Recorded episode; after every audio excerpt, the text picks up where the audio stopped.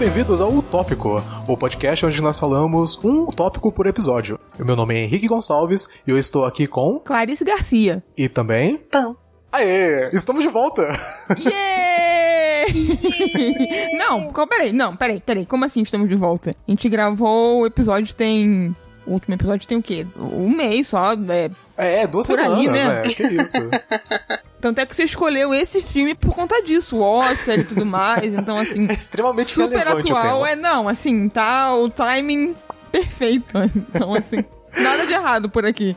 É claro. Assim, eu acho que pra pessoa que talvez daqui, sei lá, três anos, que tá vivendo num mundo pós-apocalíptico e vai escutar esses episódios, ela não vai perceber essa diferença de tempo que teve aqui de alguns meses. Mas eu acho que para quem tá acompanhando em tempo real, tá, demorou um pouquinho para poder voltar. Só um pouquinho. E eu gostei do seu otimismo com o apocalipse daqui a três anos. Porque, né, para mim vai chegar um pouco antes. Enfim, e no tópico de hoje vamos falar sobre o filme Memórias de um Assassino.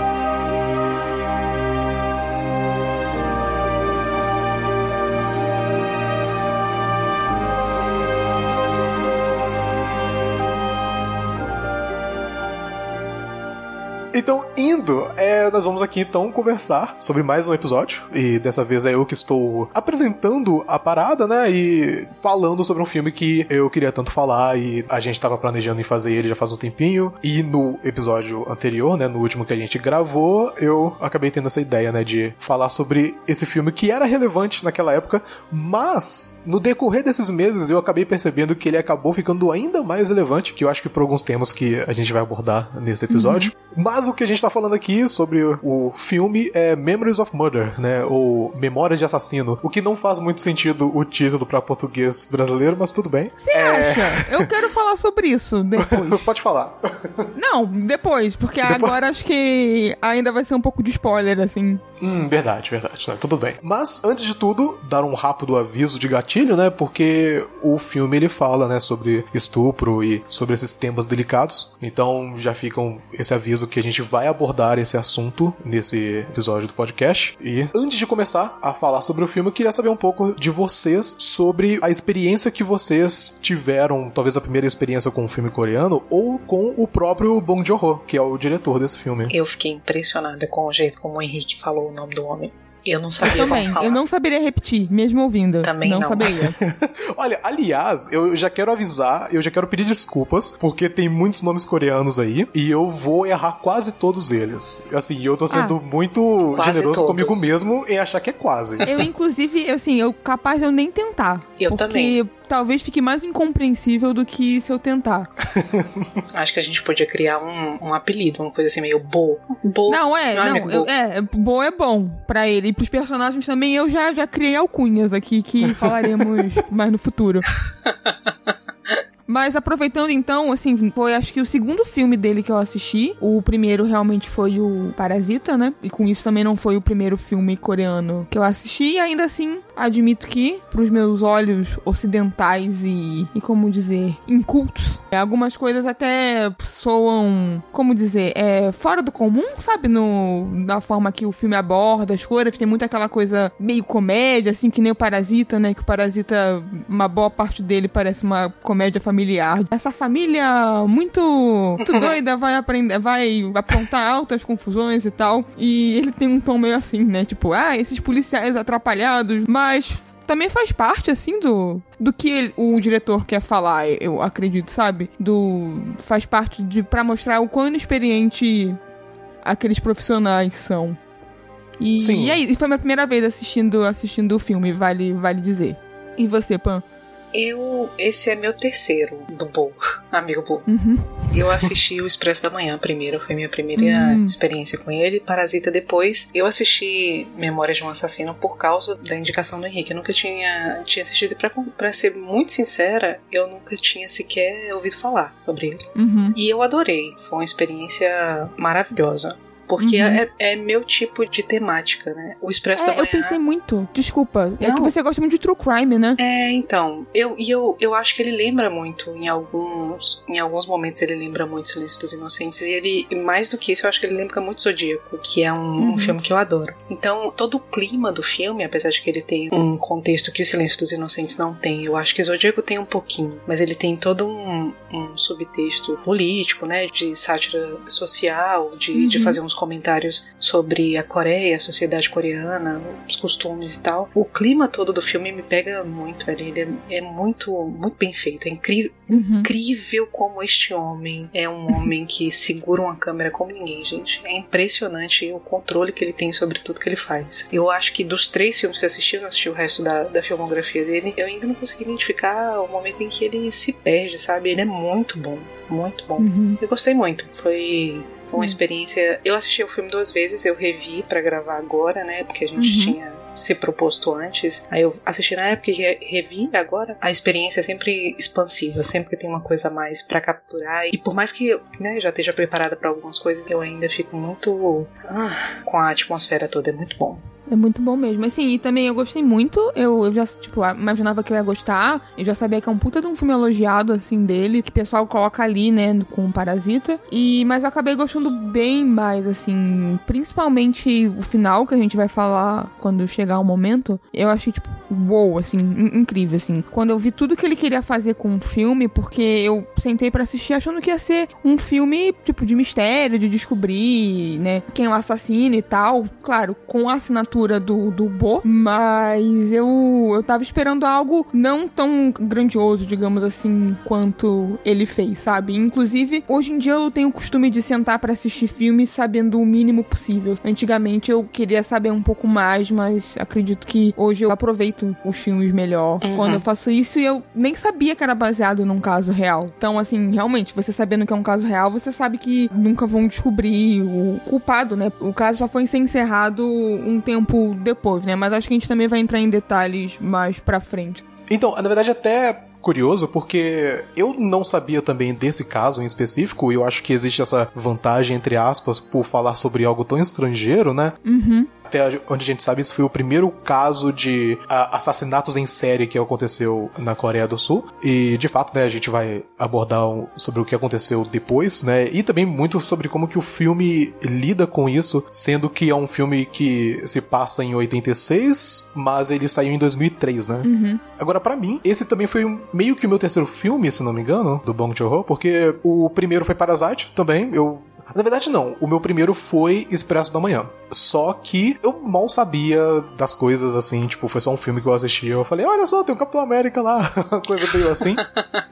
eu adorei o filme, especialmente porque é um filme muito inteligente, é muito interessante. Ele tem uma origem, né? Ele é baseado, né, num, num não é num quadrinho, né, mas é meio que num, numa graphic novel, né? E o Bong Joon-ho, ele conseguiu pegar bastante daquele graphic novel, conseguiu transmitir muito bem, assim. Pelo menos é o que eu acredito, porque eu não, eu não li o graphic novel. Mas aí foi, aí apareceu Parasite, e eu sinto que todo mundo entrou na vibe de Parasite, todo mundo torceu junto para poder vencer o máximo possível de prêmios, né? Durante durante a época lá do Golden Globes e do, do Oscar, né? Aí foi aí que eu pensei, tipo, ok, quais são os outros filmes que esse cara fez. E nessa época, eu já tava. É, época, né? Ano passado, eu já tava um pouquinho mais antenado, especialmente em cinema estrangeiro, e teve outros filmes que saíram também durante aquela época que eu tava muito animado. Tem um que eu sou apaixonado chamado Burning. Recomendo todo mundo assistir. É incrível. Eu acho que filmes coreanos são, eu não diria difíceis de assistir, mas eles têm um ritmo diferente do que a gente tá acostumado com um filme de Hollywood, né? Eles são um pouco mais lentos, mas assim assim, eles dão tempo pra gente respirar e pros personagens e pros atores respirarem. São muitas cenas que são é, lidadas com um pouco mais de cuidado. Muitas vezes aquela coisa que parece ordinário ou extremamente minúscula, que aparece em vários momentos, assim, no, nesse filme em específico, né? Em vários momentos o filme parece que tá mostrando algo que não é importante, mas aí depois você percebe que ele tava ali construindo uma parada extremamente sutil e para poder justificar algumas coisas. E eu acho que eu acabei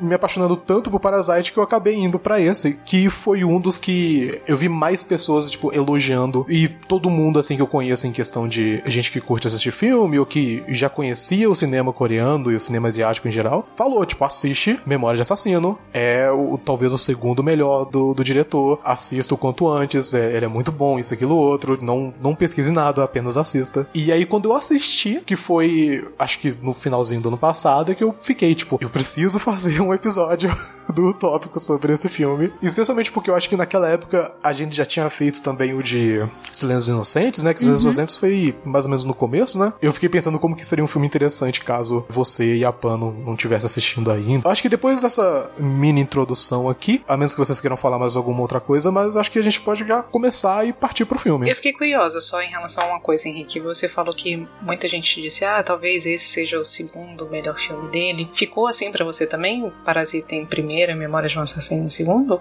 Para mim, sim. Para mim, acho que Parasita é em primeiro lugar, porque Parasita talvez seja o filme perfeito. é, é, o tipo de filme que eu acho, assim, na época, quando tava todo mundo naquele hype ali, eu devo ter assistido ele umas quatro vezes durante o período. Tava sempre assistindo com alguma outra pessoa. Assim. Uhum. Eu assisti uma vez com meu irmão, assisti uma outra vez com uma amiga minha, assisti outra vez com a minha mãe. Foi mudando várias vezes e toda vez que eu assistia, eu olhava, quando terminava, eu ficava tipo, o que esse filme não tem nenhum erro, tipo, ele é, ele é perfeito, não tem nenhum problema nele, ele, ele é incrível. eu acho que Memória de Assassino ele faz algumas coisas que não que eu não goste, porque eu entendo a intenção, mas são algumas coisinhas que eu fico meio que ah, Talvez se tivesse diminuído um pouquinho o tempo, tem alguns momentos que eu acho que é um pouquinho arrastado demais, mas eu acho totalmente entendível também, porque foi o que? O segundo filme do diretor. E, e, ele fazer algo tão popular, né? Especialmente na própria Coreia do Sul, porque o filme recebeu vários prêmios. Ele meio que foi pro mapa da Coreia do Sul quando esse filme saiu. E acho que Parasite. Parasite não, né? Expresso da Manhã deixou ele um pouco mais popular no Ocidente, mas acho que Parasite que deixou ele lá no topo como o diretor e que tá todo mundo, né, correndo atrás e querendo que ele faça mais coisas. É, é verdade. Nós vamos começar aqui então a falar sobre o filme. Caso você esteja chegando de paraquedas no podcast, a gente fala sobre o, filme do início ao fim. É bem capaz que a gente vá, sei lá, falar algum tipo de spoiler no início, mesmo a gente tá discutindo sobre algo, então a gente já vai falar de cabo a rabo. Então já fica esse aviso que assista o filme antes de escutar esse podcast. De preferência também não procure nada. Se você não sabe sobre esse caso, fica muito mais interessante, especialmente o final que, que a gente vai abordar. Uhum. Então, começar aqui a premissa do filme. Ele se passa em 86, né? E ele aborda sobre esse assassinato, essa, essa série de assassinatos que aconteceu numa província é, de Gyeonggi, se esse é o nome correto, que é em Hwaseong. E é isso mesmo, vou falar vários nomes coreanos. impressionado, eu acho que nesses meses que a gente ficou sem gravar, o Henrique fez um intensivão de intensivão coreano. de coreano. tá ouvindo muito K-pop. É o próprio soft power da Coreia atuando aqui. Eu tô maravilhada. Cada, cada coreano que rola aí, eu dou uma arrepiada. Eu sou, eu sou o novo astro do K-pop desse podcast, sabe? Amei, assim. Já vai ter fancam minha, tudo isso.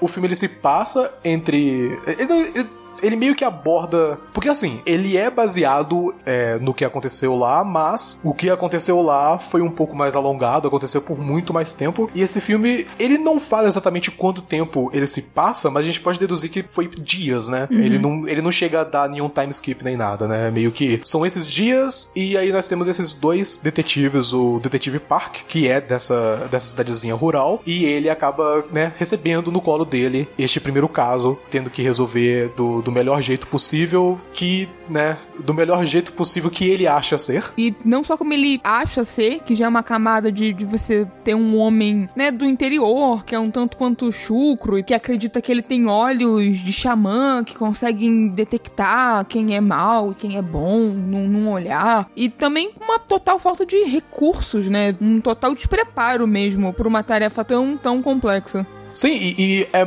muito legal porque traz essa distância, não não distância, essa diferença com o nosso outro protagonista, né? Que é o seu, que ele uhum. é de Seoul, e ele é da grande cidade, e ele é o cara mais sóbrio, né? Ele, ele tá chegando ali, é o peixe fora d'água daquele lugar, e tá tentando resolver as coisas do jeito moralmente correto, né? E a gente vai vendo esses dois personagens lidando entre si, entrando em conflito em alguns momentos, até que eles tentam resolver, né, como uma equipe. Eu acho que uma das coisas mais importantes do filme e que acaba trazendo e impedindo que muitas coisas deem certo, né, deles conseguirem pegar, além da própria competência deles, mas é também é, o fato de que a Coreia do Sul naquela época ela estava em lei marcial, então uhum. os temas políticos ali, né, tava acontecendo basicamente muita treta, muito protesto, muitas brigas e os recursos, como a Clarice falou, já eram, né, poucos. E aí com toda essa situação, menos dinheiro ainda para poder cuidar de um caso de um cara que tá matando essas mulheres, né, com um modus operandi muito específico, então é meio que, ah,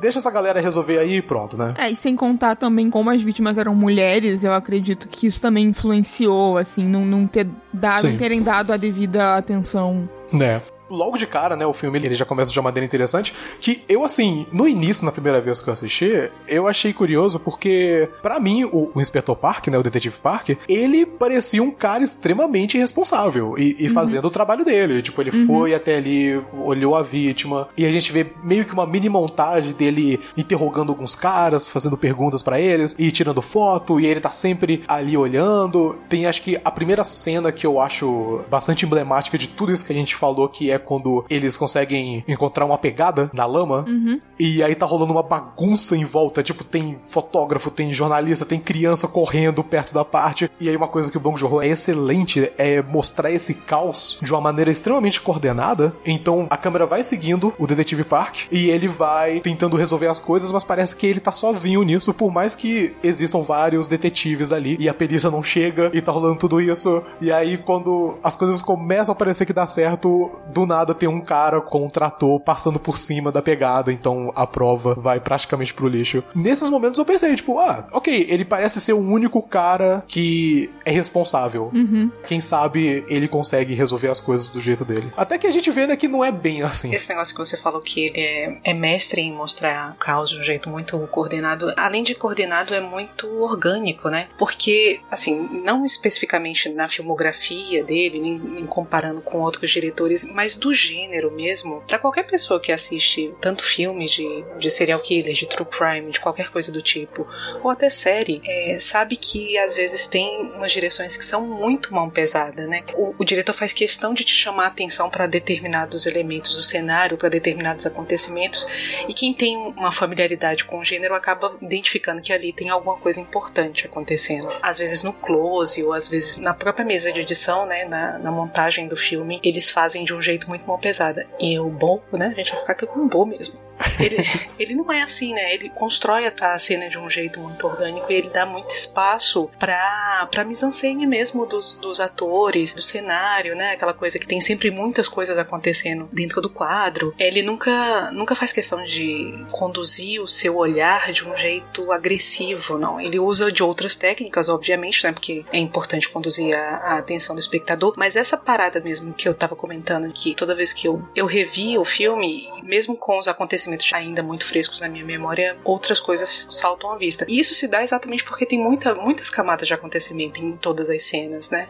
Sim, com certeza. Ele, ele é muito sutil na, na direção dele, né? Ele, ele não pesa a mão, como você falou, e ele mostra e ele imagina, né? Ele assume que você vai entender o que ele tá dizendo, pelo menos o ponto principal. E aí, quando você assiste de novo, que aí você percebe algumas coisas que você talvez não tenha percebido antes e tal. Eu mesmo, eu assisti três, quatro vezes esse filme e só na mais recente é que eu percebi um detalhe super pequenininho que acontece numa cena que eles estão, tipo, num restaurante. Uhum eu também só peguei isso. Eu acho que a gente tá falando a mesma coisa. Eu também só peguei isso da segunda vez que eu vi. É que, tipo. Agora eu quero saber. Não, é, é nessa cena que acho que é logo depois quando é, dá errado, né, a parada, quando eles tentam criminar o, aquele menino, né, o Bike. Uhum. Aí os quatro estão lá e eles estão super chateados, né, que as coisas deram errado. E aí quando a mulher ela vai entregar a comida deles, cada um tem uma reação diferente, né, da coisa. O seu, ele reclama, né, que o, o arroz e o, e o, feijão, né, o molho, não tava junto, né, era pra ter vindo separado, separado e não veio. Uhum. O outro superior deles acaba quebrando o palito na hora quando ele vai descolar, né, o hashi. E E o Detetive Park, ele enfia o palito na comida e levanta como se a comida tivesse sido colada. E eu não tinha percebido essa parte. Depois que eu vi, eu falei, ah, olha só, tipo. E é algo completamente corporal, né? É, é algo que tá ali que se você percebeu, percebeu, se não, não. É, tem muitas coisas acontecendo no fundo da cena. Nessa sequência mesmo, dessas interações com o novo chefe, né? Logo depois que o novo chefe chega, se eu não me engano. O quê? Que eles vão pra, eles vão pra esse restaurante, logo depois disso eles vão pra um karaokê, não é isso? Isso, isso exatamente. Isso, é. Então, nessa cena mesmo do karaokê, tem tanta coisa acontecendo que eu só me dei conta de que aquele outro rapaz, o que tem as botas do exército. Sim. O que eu dá só... voador em todo mundo. Isso. a função dele no, no, no filme é da voadora nas pessoas. Eu só percebi que ele tava atrás da cena, se relacionando sexualmente com uma das meninas, na, na segunda vez que eu vi. Porque tem tanta coisa acontecendo, tem o cara passando mal na frente, logo uhum. na frente, na, no centro da cena, e no canto você tá aqui acompanhando aquela discussão entre o parque e o. Como é o nome dele? Seu? Isso. É, sobre as, as abordagens diferentes que eles têm pro mesmo problema. Que uhum. acaba depois virando uma altercação física, né? E eu só peguei que ele tava lá atrás se relacionando com a menina na segunda vez que eu vi, porque é tanta coisa acontecendo ao mesmo tempo. Ele não faz isso para esconder o jogo do espectador. É só realmente um jeito meio orgânico de uhum. construir os acontecimentos, que, que é muito rico também é uma questão muito de liberdade, né? Porque eu tava assistindo uma entrevista dele, que é até recente, né? Porque o filme acabou sendo relançado, ou vai ser relançado nos Estados Unidos, ou seria relançado nos Estados Unidos. Fizeram uma espécie, né, tipo de, de pessoas assistindo o filme, né? O, o entrevistador até perguntou pro Bong a respeito que o Bong ele é muito meticuloso e detalhista, ele tem storyboard de todas as coisas que ele quer fazer, mas esse é muito mais Sim. pra equipe de produção, para as pessoas que estão por trás das cenas, a galera da, do som, é para todas as pessoas, porque os atores em si, ele deixa os atores fazer o que quiserem, eles vão seguir o roteiro, mas eles podem adicionar o que eles querem fazer, os certos trejeitos ou certas coisas. Nesses momentos onde que a câmera câmera fica quase como se fosse uma peça de teatro e tá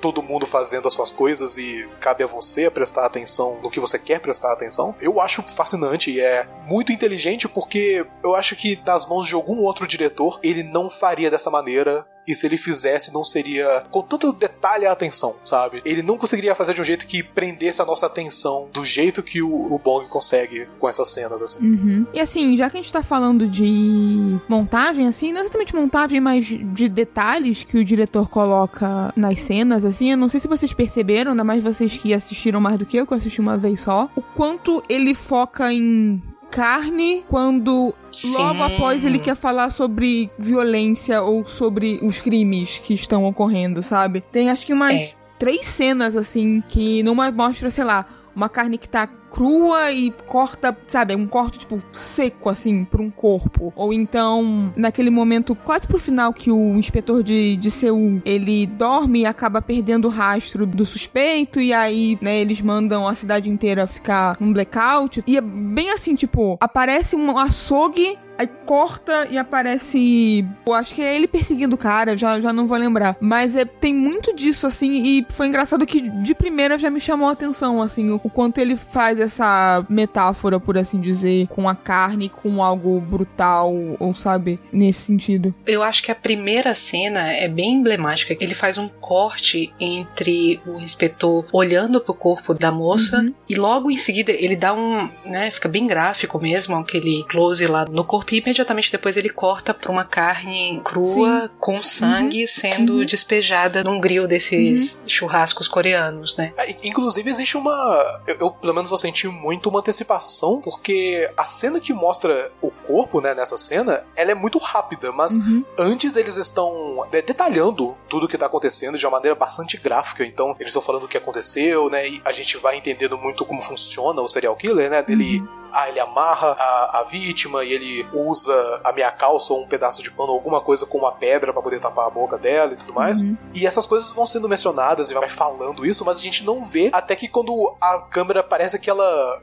cai sem querer, né? Porque ela dá uma descida, a gente vê quase que um flash do corpo da vítima e aí já corta já pra essa cena da carne. Tipo, automaticamente a gente já percebe pronto, né? Exatamente. É, ele nunca usa esse, esse recurso do corpo de um jeito gratuito, é, não. É isso que eu ia falar também, assim, ainda mais considerando que é um tema muito pesado e que, que mexe com um crime real, né? Com vítimas uhum. ele consegue ter muita sensibilidade, assim, ao tratar da, das vítimas e tal. É, essa cena mesmo da primeira autópsia, a gente acompanha poucos desses momentos de análise do corpo. É, mas a primeira autópsia é uma cena que me lembra muito a cena da autópsia de Silêncio dos Inocentes. Uhum. Que ao mesmo tempo que ele lhe informa graficamente o corpo e ele torna isso uma coisa meio dessensibilizada por falar do corpo naquelas, naquela condição fisiológica, biológica mesmo, ao mesmo tempo tratando com pouco com humanidade que vem a, através, no caso de Silêncio dos Inocentes, vem da, da Clarice. Aqui eu acho que vem muito da reação do, dos personagens, mas também de uma condição de câmera. Ele consegue trazer essa humanidade ao mesmo tempo ser informativo no sentido de tentar capturar informações ou dar informações, dados sobre o crime, né? Não é uma coisa que é feita de forma gratuita para causar para causar efeito, uhum. não. Sim. Voltando aqui já pro filme dar um um resumo até perto desses momentos que a gente está abordando, né? Logo depois, quando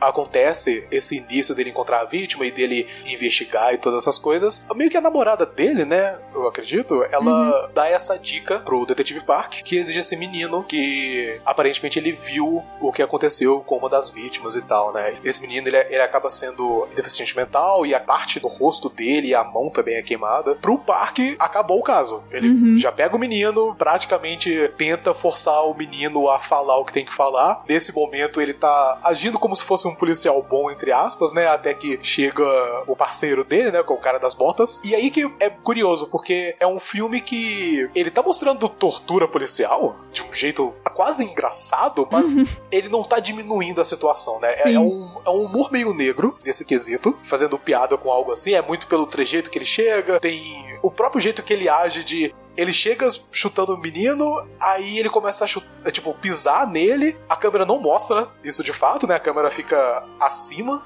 do, do menino, a gente só vê o cara pisando, né, o movimento da perna dele, e aí depois é que o parque entrega uma espécie de paninho para poder não machucar a bota, né, e não danificar a bota de algum jeito. Logo depois disso, ele já tenta fazer de tudo de criar um caso em cima dele. Uhum. E aí logo depois a gente tem a introdução do detetive seu, mais uma vez esse lado um tanto quanto de comédia, né, o seu tá andando, ele tá chegando na cidadezinha rural, e aí uma mulher que tá andando sozinha fica assustada, achando que ele é o o, serial killer, né? Quando ele tá agindo todo bobo, um carro passa por perto e tá o detetive Park. Ele vê isso e a mulher, no meio desse susto, ela acaba tropeçando e caindo perto de um barranco. E quando o seu vai tentar ajudar, o Park vê, sai da porta, chega de voadora Desce de dois pés. cacete nele, coitado. Briga, bate nele totalmente e já prende ele. E aí só depois, dentro do carro, que ele fica: Ah, como assim? Eu não sabia que você era um investigador e tal. E ele já fica meio que de boa. Nesse nesse momento a gente vê ainda mais a índole, por assim dizer, do parque, porque ele tá indo para onde que seria perto da cena do crime e praticamente plantando uma prova, né? Uhum, Pegando uhum. o tênis do tamanho do menino que ele tinha pegado, né, do suspeito, e fazendo uma pegada numa região para já falar que ele é o culpado da situação toda. É impressionante como tantos personagens desse filme são capazes de dar uma voadora, né? Eu acho que se fosse pedido para mim dar uma voadora em alguém, eu não conseguiria. Sim. não, eu não sei nem como começar a dar uma voadora. Não, e, e, é um tipo de voadora muito. É uma coisa assim meio, meio Bruce Lee, né? Sim. Uma coisa meio. Como é o nome daquele personagem do Mortal Kombat? Que ele dá aquele, aquele golpezinho de. Como é o nome dele? Ele faz. Liu Kang? Isso! Okay. Não é assim que ele faz, não? Assim, todo esse momento que o Park tá tentando incriminar o menino já é muito desesperador. Porque o menino é muito coitadinho, tipo. E, e, realmente meio que a, a namorada do Park é que planta, tipo, essa minhoca na cabeça dele, porque, tipo, ah, não, né, sabe como é, o menino, né, tem problemas e fica perseguindo as moças e tal. Então, tipo, claramente é ele, né? Caso encerrado. E aí quando você vê o menino dá muita dozinha, porque, tadinho, era só um né? Sim, ele, Menino ele sem preparo nenhum. Boa, sabe? Ele age do jeito dele, assim, pros dois, né? Pro, pro parque e pro, e pro cara da bota, que eu não vou lembrar o nome dele. Cho, ok. pros dois, ele já é o culpado. Ele nunca participa ativamente dessa bagunça que o parque tá fazendo, né? Porque logo depois da parada da pegada, ele leva o menino pra um, uma parte escondida da terra e, e força ele a cavar sua própria cova. Tudo isso para poder tentar fazer ele falar alguma coisa e fazer uma, uma espécie de confissão. E o seu tá sempre no fundo ali, lendo papéis. E é a sorte do, do, do menino, o seu tá no fundo, porque se não fosse por ele, uma pessoa que é mais sensata, que tem muito, não sei, o estereótipo de, né, ah, veio da cidade grande, ele é mais capacitado e tudo mais. Ele que fala, não, peraí, que, que, que porra é essa que vocês estão fazendo aí? Isso aí não é assim que funciona, não. Vocês estão fazendo o menino falar um negócio que ele, tipo, não, né, não tá certo isso. E aí, tipo, o menino meio que é poupado um pouco menos esculachado por conta disso, porque caso contrário, teria acabado ali. Sim, com certeza, né? Tanto que toda essa pesquisa que ele tá fazendo acaba criando duas coisas muito boas. Primeiro, a inocência do menino, ele descobre que as mãos do menino são coladas, por assim uhum. assim dizer, né? Os dedos, então é. não teria como ele fazer um nó tão elaborado quanto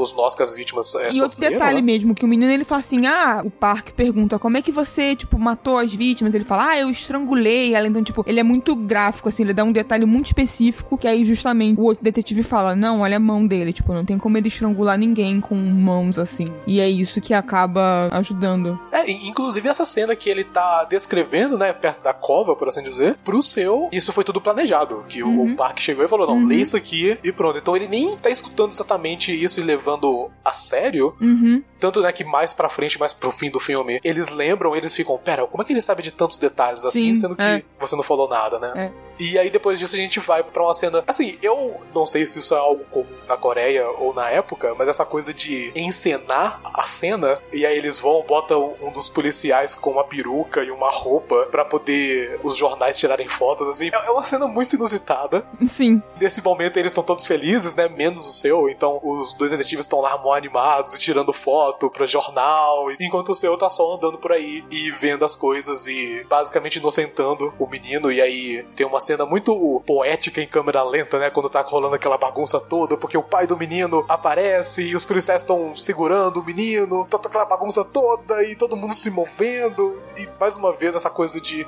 caos coordenado, por assim dizer. O balé, o balé do caos, né? Exatamente. Caraca, e nessa cena, ai, ai, eu fiquei tão, ai, tadinho, porque ele encontrando com o pai, o pai tão desesperado, eu fiquei... O menino sofre demais, velho, na moral. Tipo, Coitado. Ele é o que mais. Um dos que mais sofreu. Não, é. Sim, tirando as vítimas, eu acho que o menino é, já tá ali, sabe, um que mais sofreu. Porque, coitado. Aí vem o chefe-chefe, né? O superior de verdade, e ele acaba tomando o caso, por assim, né? Ele vai supervisionar, pelo menos, o caso. Eles voltam para uma das cenas do crime, né? Da primeira vítima que a gente vê no filme. E aí a gente vê todo o trabalho que o seu tava fazendo no fundo da câmera. E a gente vê exatamente tudo que ele conseguiu perceber, não só a respeito do bike, mas também a respeito de como o serial killer funciona, né? Então ele só mata quando as, são noites chuvosas e as vítimas usam vermelho. Nesse momento ele também já consegue entender que tem mais uma vítima que a polícia ainda não encontrou. E aí essa vítima ele pede pro supervisor ir até lá e que ele sabe mais ou menos qual é a região que pode estar. Então, esse momento, assim, já estava em evidência, mas nesse momento intensifica a rivalidade, né, entre uhum. o parque e o seu. Os dois uhum. não funcionam bem um com o outro, eles ficam puto um com o outro por causa da maneira que cada um trabalha. O seu é muito mais metódico, enquanto o parque é meio que, ah, vamos seguir aqui no instinto e, e seguir o que tiver aí de, de pistas, né? E principalmente porque, mais uma vez, ele realmente acredita que ele tem um poder mediúnico, assim, de saber. E acho que rola muito também de ego, assim, masculino, de sei lá, o parque. Ele quer ganhar o mérito só para ele, de que, porra, ele conseguiu solucionar um puta de uma série de assassinatos, assim. Tem muito disso também, muito um comentário sobre. sobre machismo mesmo, sobre essa coisa de como machos interagem de modo geral. Sim, né? eu acho que é muito aquela situação de quem é esse cara que tá vindo de uma outra cidade, não conhece nada daqui e já tá querendo resolver o caso aqui como se fosse o dono do pedaço. Uhum. Eu acho que existe essa animosidade muito grande entre eles, né? E essa animosidade vai se intensificando até a cena do karaokê. Nesse momento eles já encontraram uma outra vítima, que é a vítima da cena do pedaço de carne, né, do churrasco que a gente mencionou um pouco antes. Nesse momento é que eles explodem, né? Porque pro parque é totalmente essa situação de, cara, tipo, já que você é tão fodão assim, sozinho? Por que você tá fazendo aqui, sabe? Nesse pedacinho de terra, nesse lugar tão pequeno. Vai lá pros Estados Unidos, vai trabalhar com a CIA, com o FBI, vai fazer suas coisas. Não, não vem pra cá. A gente funciona de um jeito diferente e você não sabe como funciona. E o seu, acho que é a primeira vez que ele explode, né? Ele uhum. fica puto e rola é, essa discussão física mesmo, até que o, o superior chega e impede os dois depois de uma sessão de vômito e coloca os dois no seu, nos seus lugares, né? Uhum. Meio que vamos pensar nas vítimas,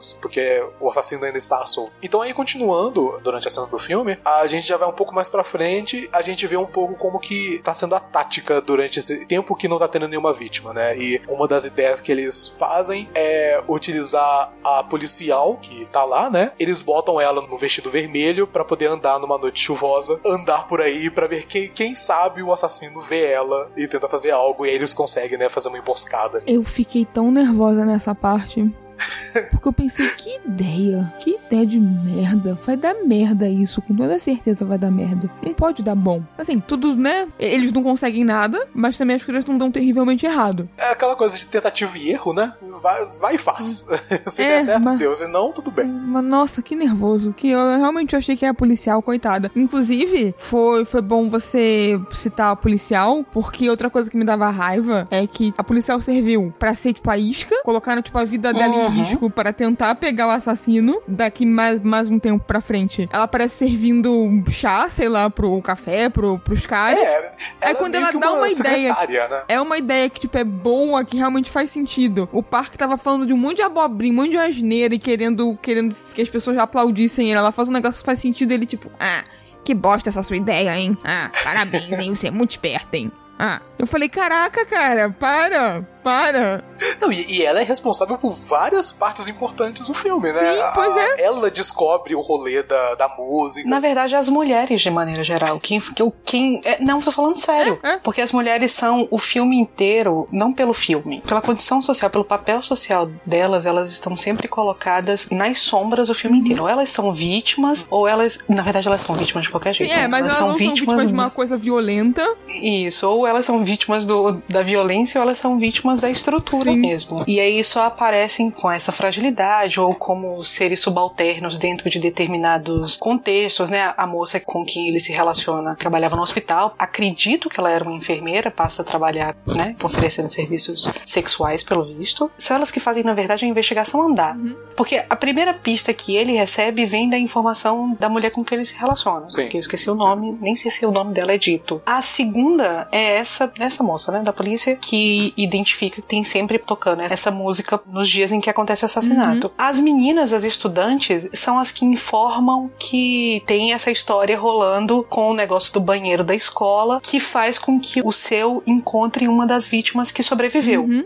que é a moça que informa a coisa das mãos é, macias, né? Que ele tem a mão macia, que dá o movimento, o andamento para a investigação. Que é uma informação que ele só consegue porque quem vem investigar a menina é essa oficial da polícia, que é sempre tratada como servente do parque, uhum. né? Ele, ele tá sempre gritando coisas para ela. No começo, inclusive, do filme, eu achei que ela era tipo uma espécie de secretária. Quando na verdade ela não é, né? Ela tá ali numa relação que não é exatamente horizontal, né? Porque nunca fica claro exatamente exatamente as patentes de todo mundo, mas ela dá para você entender que ela faz parte da mesma força-tarefa da polícia. Ela também é uma representante da lei ali e ela é tratada como uma secretária. Imprime essa foto aqui para mim, faz isso aqui, pega meu café, eu quero com muito açúcar, é, corre atrás do negócio da carta que mandam para a estação. Ela é sempre tratada como uma pessoa para fazer atividades, né? Ela não é uma mente pensante, ela não é uma pessoa que faz deduções ou investigação. Uhum. Ela é simplesmente alguém que tá ali para conduzir atividades burocráticas ou manuais que estão sendo conduzidas pelos verdadeiros, entre aspas, cérebros da operação, que são os homens. É, é uma coisa muito louca porque eles estão completamente perdidos, né? A gente vê isso durante o filme inteiro. Eles dão, assim, isso não é só uma questão é, que eu acho que é da própria força policial e todos os protagonistas masculinos, eles não sabem para onde ir, eles só estão meio que rodando do lado pro outro e seguindo as ideias que elas acabam sugerindo quando eles decidem escutar. Não, é total, é. total. Você mencionou, né, as, as meninas, e é aí que a gente conhece elas né? Logo depois dessa cena que tá todo mundo meio que num postinho da polícia, parece, né? Aí essas amei, duas meninas são Amei, postinho, foi uma coisa que bateu assim de um jeito afetivo em mim. Gostei, postinho. postinho, postinho, ótima palavra. É uma boa palavra, é pouco é? utilizada.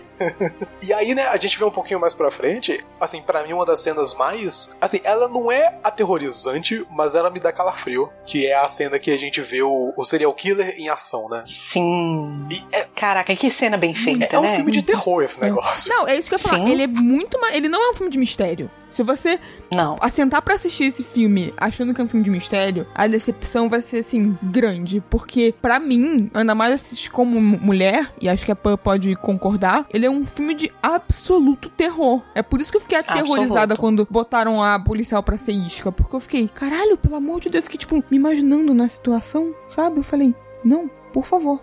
Apenas Sim. parem. E nesse momento que a mulher sai de casa, no meio da chuva, e aí você fala, porra, é agora, agora sim vai dar merda. Não deu com a policial, mas é agora. E rola uma puta quebra de expectativa assim, nessa cena, né? Porque ela vai sair com um casaco vermelho Sim. e ela resolve trocar. Uhum, uhum. E aí ela acaba saindo com um casaco azul e mesmo assim, que assim, no começo você fala, porra, ela- essa mulher vai morrer. Aí ela vai saindo com um casaco vermelho, ela volta e troca e a próxima cena que você vê, ela já tá andando, margeando o arrozal, e aí, mas ela tá com um casaco azul. Aí você pensa, pô, tá safe. Não tá. Não tá nem um pouco. Porque essa lógica que eles estavam tentando estabelecer da relação entre a roupa, né, entre a peça de roupa vermelha e o interesse do assassino acaba não se confirmando nas mortes posteriores. Sim. Uhum. E a cena realmente em que ela vem andando, e é, é uma cena. O filme todo é muito aterrorizante, principalmente se você for uma mulher, como a Clarice falou, mas essa cena ela é particularmente aterrorizante. Não só porque a atmosfera já é aterrorizante, né? Porque você sabe que tá chovendo, você sabe que a música tocou na rádio, então você sabe que o cenário em que ele atua já tá ali estabelecido. Ela vem andando por um arrozal, que você sabe também que é um lugar de preferência é, de atuação do assassino, mas, velho, ela vem assoviando, ela vem cantando uma porra de uma música e de repente você percebe que tem alguém assoviando no fundo. E que não é uma inserção é, da edição do filme, que é uma coisa que tá acontecendo na cena. E aí ela começa a procurar quem é o responsável por isso. E no processo em que ela tá procurando o responsável, você vê uma cabeça surgir Sim. e desaparecer lá no fundo. Caralho, naquele momento, tudo. Eu, eu, eu já falei, né? Eu não gosto de filme de terror. Na verdade, assim, eu gosto, mas eu não tenho estrutura. Naquele momento, minha espinha, mesmo na segunda vez que eu assisti, minha espinha gela do, de cima até embaixo. Sim. É muito aterrorizante. É muito, acho que fascinante do ponto de vista de direção, porque não tem nada que seja dramático demais, né? É a cena parada e, sei lá, se fosse num filme de terror de Hollywood ou algo assim, é, sem querer jogar Hollywood no lixo, mas com certeza daria um Mas já close, daria um close, alguma coisa assim. Mas não, a, a cena vai, ela... Ai, eu discordo. Porra, Henrique, eu discordo. Sério? Por quê? Caralho, vou você me colocando na posição aqui de defender o cinema norte-americano. De- defenda. Eu tô defendendo. Porque, assim, depende muito do, do diretor. O Fincher nunca faria isso. Ah, não, sim, o, claro. O, o Hitchcock não, não, não faria isso. Não é uma coisa. Eu não acho que seja uma parada da, sei lá, da geografia do lugar, sabe? Eu acho que tem uma coisa mesmo do cuidado. Eu acho que diretores mais ou mais preguiçosos ou que duvidam mais de sua audiência fariam isso pra ter enfiar na nossa cara, olha o que está acontecendo. Sim. Ou então, eles fariam aquela clássica cen- ceninha que é você, é o ponto de vista do assassino, que fica assim, en- entre o mato, entre no, no escuro, sabe? É Quando eles colocam a câmera assim, entre. como se a pessoa estivesse observando Sei, de sei, longe. na Acho que eles verdade, fariam essa.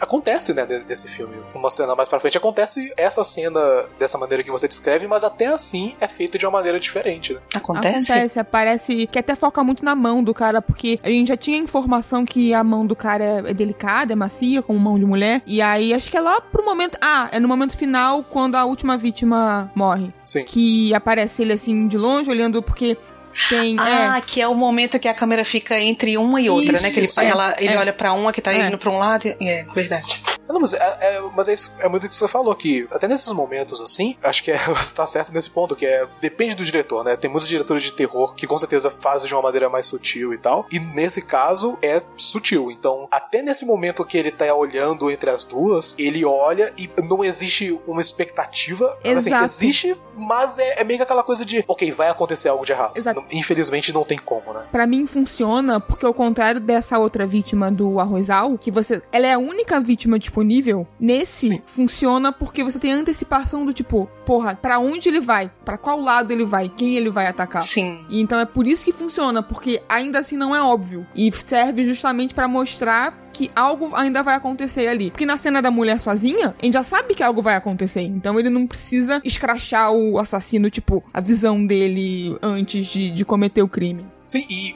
o, uma coisa que também acaba até é, reforçando essa ideia de que o assassino ele não tem necessariamente uma série de pré-requisitos para poder atacar a vítima, porque nessa última cena, né, que ele tá escolhendo entre as duas meninas, não tá chovendo. Uhum. Chove de manhã, né, no dia seguinte, mas não tá chovendo naquele momento. Uhum. Da mesma maneira que essa vítima de agora que a gente tá falando, ela não tava usando vermelho, ela tava de azul e ela acabou sendo uma vítima de qualquer forma. Exatamente. E aí, logo depois desse momento horrível, eles vão encontram a vítima. Assim, eu não sei, é um, é um pouco bizarro, porque eu imagino que policiais em geral e, e toda essa questão, especialmente policiais que trabalham com assassinato, tem que ter o casco mais duro, uhum. mas eles não tratam com tanta delicadeza ou sutileza, parece que eles são simplesmente tipo, ah, ok, mais uma vítima, sabe? Tipo, tem até um momento que o, o seu, ele até faz meio que uma, uma indiretinha de que, ah, não, essa pegada aqui é de verdade meio que olhando pro parque de, olha, aquela pegada que você fez lá no começo lá, que você que plantou ela, né? Uhum. Então existe um, uma questão bem insensível, parece, de, ah, atacou de novo, né? Tipo, ok, vai mais uma vítima. Então, né, aí continuando, a gente tem esse momento da música, né? Que uhum. a, a, policial vai, ela,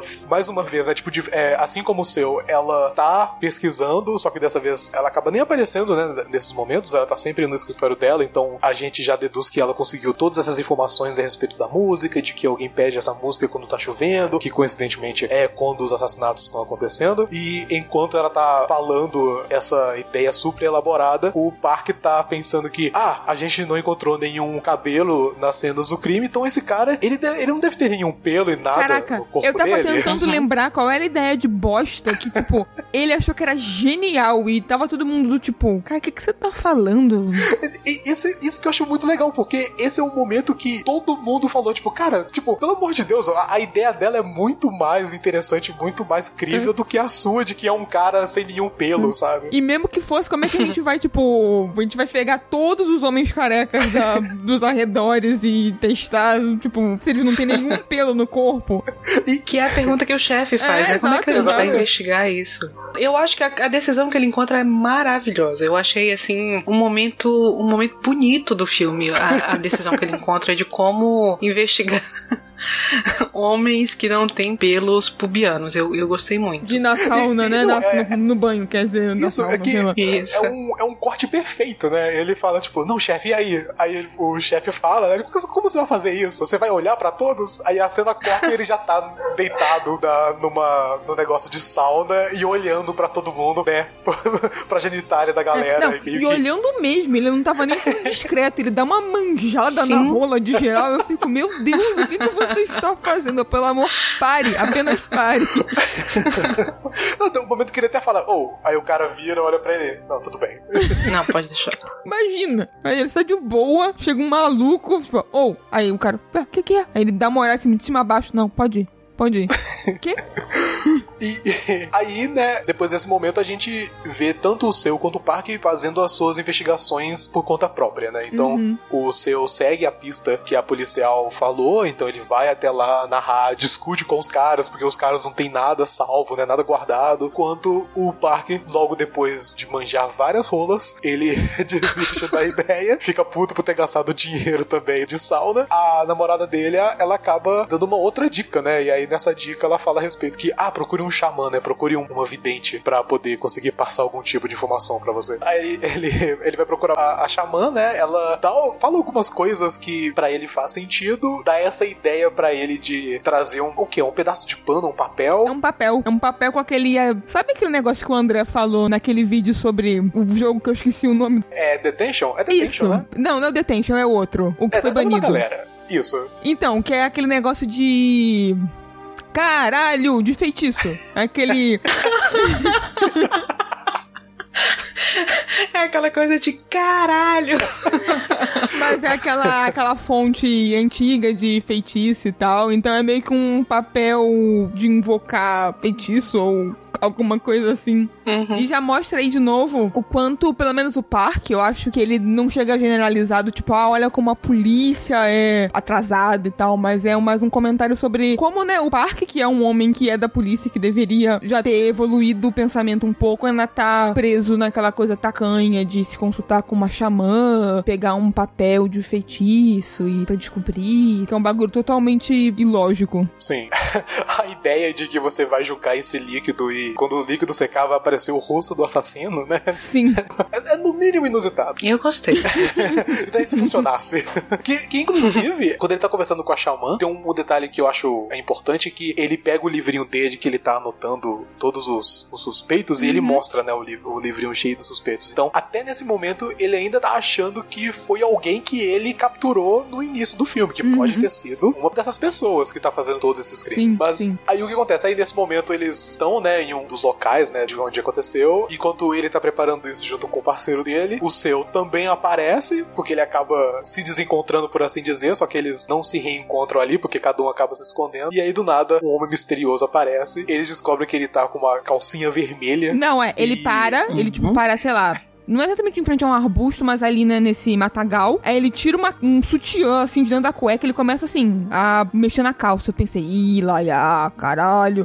Aí ele tira uma, um sutiã branco, daí a pouco ele tira uma calcinha, e tinha muito isso do crime também, que o assassino colocava a calcinha da vítima na cabeça dela e tal, estrangulava com o sutiã. Enfim, o assassino sempre usava peças do vestuário da vítima pra finalizar o crime, digamos assim. E aí ele tira assim, uhum, põe... Tem uma fetichização, né, isso, da... é da lingerie. É. E aí ele põe assim no chão, aí eu penso, ih, lá, caralho. E aí ele baixa a calça assim, aí como o Henrique falou, ele tá com uma cueca rendada, assim, vermelha, e tem o vermelho de novo, assim, aí você pensa, caraca, né?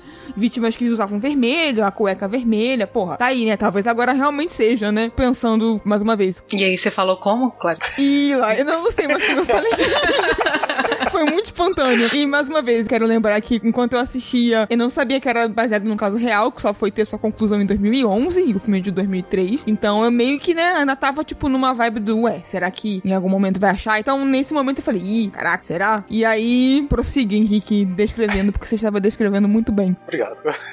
bem, né, nesse momento, né, quando o Cho, que é o das botas, ele, ele acaba, né, fazendo barulho e o suspeito foge, né, ele percebe isso, começa a correr e os três correm atrás dele e aí a gente tem toda essa perseguição. Não, e é uma perseguição que eu acho que é a primeira vez que eles estão sincronizados, né? Porque Sim. eles estão correndo, aí tem uma hora que ele chega no beco bem estreito, aí um fala, né, tipo, em fila. Aí os três ficam em filinha, correndo loucamente, enquanto o cara vai fugindo, assim. E aí eles vão até nesse local que tá rolando uma espécie de escavação, né? Tipo, são várias pessoas trabalhando e, e mexendo ali naquele local. E deduz-se que o cara tá ali, ele tentou se esconder nessa parada. Uhum. Até que durante essa briga de olhares tentando encontrar, o Bark acaba vendo um dos caras agachando com um monte de pedras. Pagando agacha, aquele cofrinho. paga o cofrinho e a rendinha é. da, da cueca. Ou calcinha, não sei. É, parecia uma cueca, porque era bem não sei. Era um caçolão, é, né? Parecia exato, um caçolão. É, é. E assim, ainda o Henrique falou agora de toda a sincronia deles e ela dura até esse momento, porque acho que é o, o inspetor de Seul, ele pega o megafone, manda todo mundo ficar quieto, parar, e, e aí o parque só consegue ver o cara agachado por conta disso, né? Porque tava todo mundo ali num estado meio de parar ou de se movimentar devagar, e realmente eles só conseguiram chegar até esse cara por conta deles terem se ajudado. É, não, e é a única vez que os olhos do parque funcionam, né? Uhum. Uhum. É o único momento onde que eles estão trabalhando em equipe que ele segura o cara e olha para ele e manda, né, o Cho dar uma voadora do Liu Kang no, no cara. Sim. e, e, é muito bom porque o parque ele tá se achando tanto nessa cena, porque ele pega a, a garrafinha d'água do cara e quando ele tá bebendo água, ele meio que dá uma olhada pro seu e o seu tá meio que como ele conseguiu descobrir isso e tal. Sim. Então ele, ele tá, tipo, ele tá se, se vangloriando demais ali. Tipo, olha como eu sou foda, meus olhos funcionaram dessa vez. Sim, não, total. Total. Aí o filme continua, eles vão investigando em cima desse caso, e infelizmente o Park e o Cho, eles seguem o procedimento que eles estão mais acostumados, né, de tortura e de tentar fazer o cara falar alguma coisa, enquanto o seu vai até a casa desse suspeito e acaba vendo a mulher desse suspeito, né, que ela tá passando mal e tem filhos também, né? Então, é, até o momento parecia apenas um cara que gosta de se masturbar em campos abertos. Uhum. Mas tirando isso, ele não tem nada de errado, entre aspas, né? Tipo, ele não Sim. tem. Ele não fez nada de errado. Eu, eu não vou fazer kink shame aqui. Ele, a vida dele é normal, né, por assim dizer. Sim, aí não, ele, tipo, eu lembro que o detetive ele até fala com vizinhos e todo mundo fala: não, a mulher dele é doente, ele cuida da mulher e é um cara de boa. E claro, mais uma vez, se ele fosse o assassino, isso não seria, né? Seria impeditivo, o cara podia ser aparentemente bom e, e cometer crimes horríveis. Mas, né, já, já vai levando, o filme já vai levando você a pensar, porra, de novo, eles pegaram um cara inocente e estão praticando tortura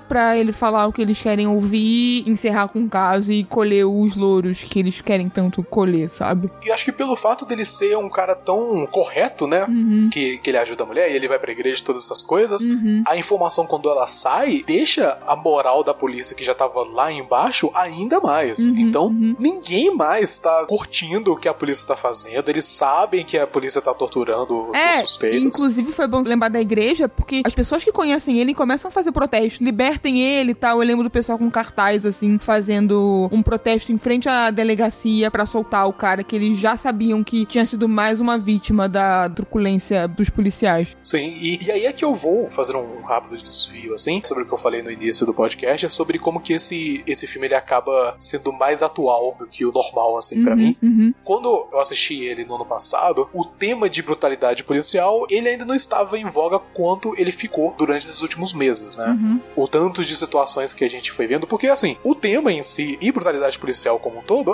isso existe desde que existe a polícia, por assim uhum. dizer, né? É, é um uhum. sistema que tem sérios problemas, né? Então, esse tipo de situação acontece, já aconteceu, muitas pessoas já morreram, maioria delas negras aqui no Ocidente, né? Tanto aqui no Brasil quanto nos Estados Unidos e em vários lugares nesse quesito. Esses temas eles sempre foram abordados, né? Mas nos últimos meses para cá foi um momento que todo mundo ali decidiu dar um basta, né? Logo depois do que aconteceu com o George Floyd, as coisas chegaram num nível que é, dane-se, a gente tentou fazer isso do jeito correto e do jeito certo entre aspas, né? De ah, vamos fazer um protesto é, é, silencioso e digamos assim, é, né? exatamente, né? O protesto pacífico e foda-se, vamos quebrar tudo, vamos dar um jeito de mostrar o porquê que nós estamos tão revoltados com essa situação e por que que vocês têm que nos escutar, né? Eu acho que foi a primeira vez, pelo menos na minha vida, que eu vi o mundo inteiro de acordo com uma única causa. Claro que tem as pessoas que vão tentar achar alguma desculpa ou achar alguma justificativa ou criar teorias da conspiração a respeito de tudo isso, como sempre existem, mas em geral, né, a grande maioria, todas as pessoas decidiram resolver e mostrar, né? Tipo de, olha, cansou, tanto aqui quanto lá, quanto em todos os outros lugares assim na Europa, no Japão, na Ásia e qualquer outra parte. E para mim esse filme, ele acabou dando um peso um pouco maior nesse quesito do quanto que os policiais acabam torturando seus suspeitos e assumindo já que eles já são os culpados ou fazendo que eles sejam os culpados para poder acabar logo de uma vez. E eu acho que aí tem muito a ver com o momento que a Coreia tava passando ali, que eu tô longe de ser um expert, eu tô longe de ser um amador,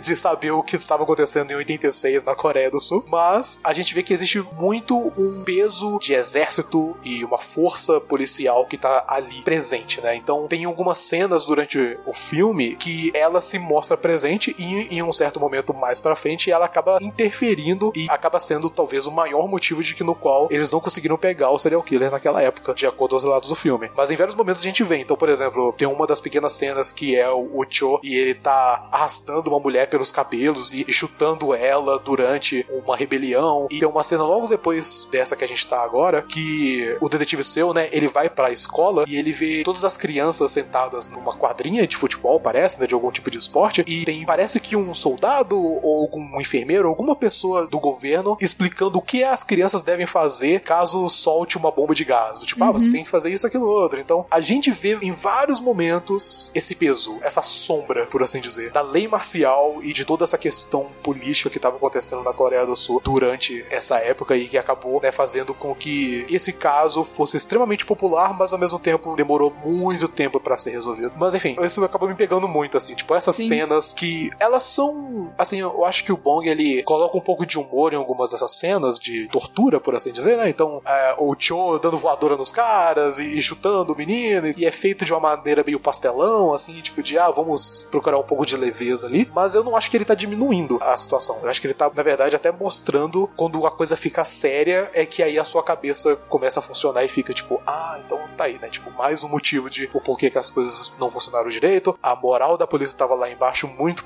por Sim. culpa da própria polícia. E eu acho que esses momentos, assim, de pastelão em, em, momentos que deveriam ser sérios, entre aspas, é meio que o riso do desconforto mesmo. Você não ri porque, hahaha, o cara tá torturando o outro. Você meio que ri porque, tipo, caralho, isso acontecia, isso, tipo, isso ainda acontece. Caralho, sabe? É, é muito aquela coisa de você rir de nervoso, mais do de por ser engraçado. É, eu acho que também tem uma coisa do riso, do absurdo, de você ver aquela situação a partir de uma perspectiva meio que julgadora, uhum. né? De caralho, olha o absurdo é. dessa situação. Uhum, uhum. Mas também eu acho que em alguns momentos o Bo ele nos torna um pouco cúmplice uhum. disso, sabe? De que nesse momento de mostrar como uma determinada situação que às vezes é uma situação de, de muita violência, de muita selvageria, dessas perdas dos nossos laços sociais, comunitários e etc, etc, etc. Que a gente reage a partir do riso é aquele riso de tipo, você ri e imediatamente se sente culpado depois, uhum. né? Aquela coisa de meio de estar tá servindo cúmplice de uma coisa uhum. horrível. Eu acho que tem um, um, pouco disso também. E assim, eu acho que de uma maneira geral, tem isso no Expresso da Manhã, tem isso no Parasita, tem uma coisa dele trazer é, o riso como um, um elemento de erosão mesmo, de você conseguir balançar essas estruturas de de poder, de classe, de papéis e tal, a partir da força do riso. Eu acho que é uma coisa que meio que coaduna muito com o primeiro menino lá que eles, que eles investigam. Ele é uma, uma criança, um adolescente, né? Que, sei lá, não sei nem se ele é um adolescente, porque ele me parece ter um pouco mais de idade, apesar de apresentar uma resposta cognitiva de uma pessoa bem mais jovem. Quando eles, eles interrogam ele, ele nunca quebra o discurso dele, né? Ele meio que se alinha àquilo que eles gostariam de fazer, de dar a culpa a ele, mas é um alinhamento que nunca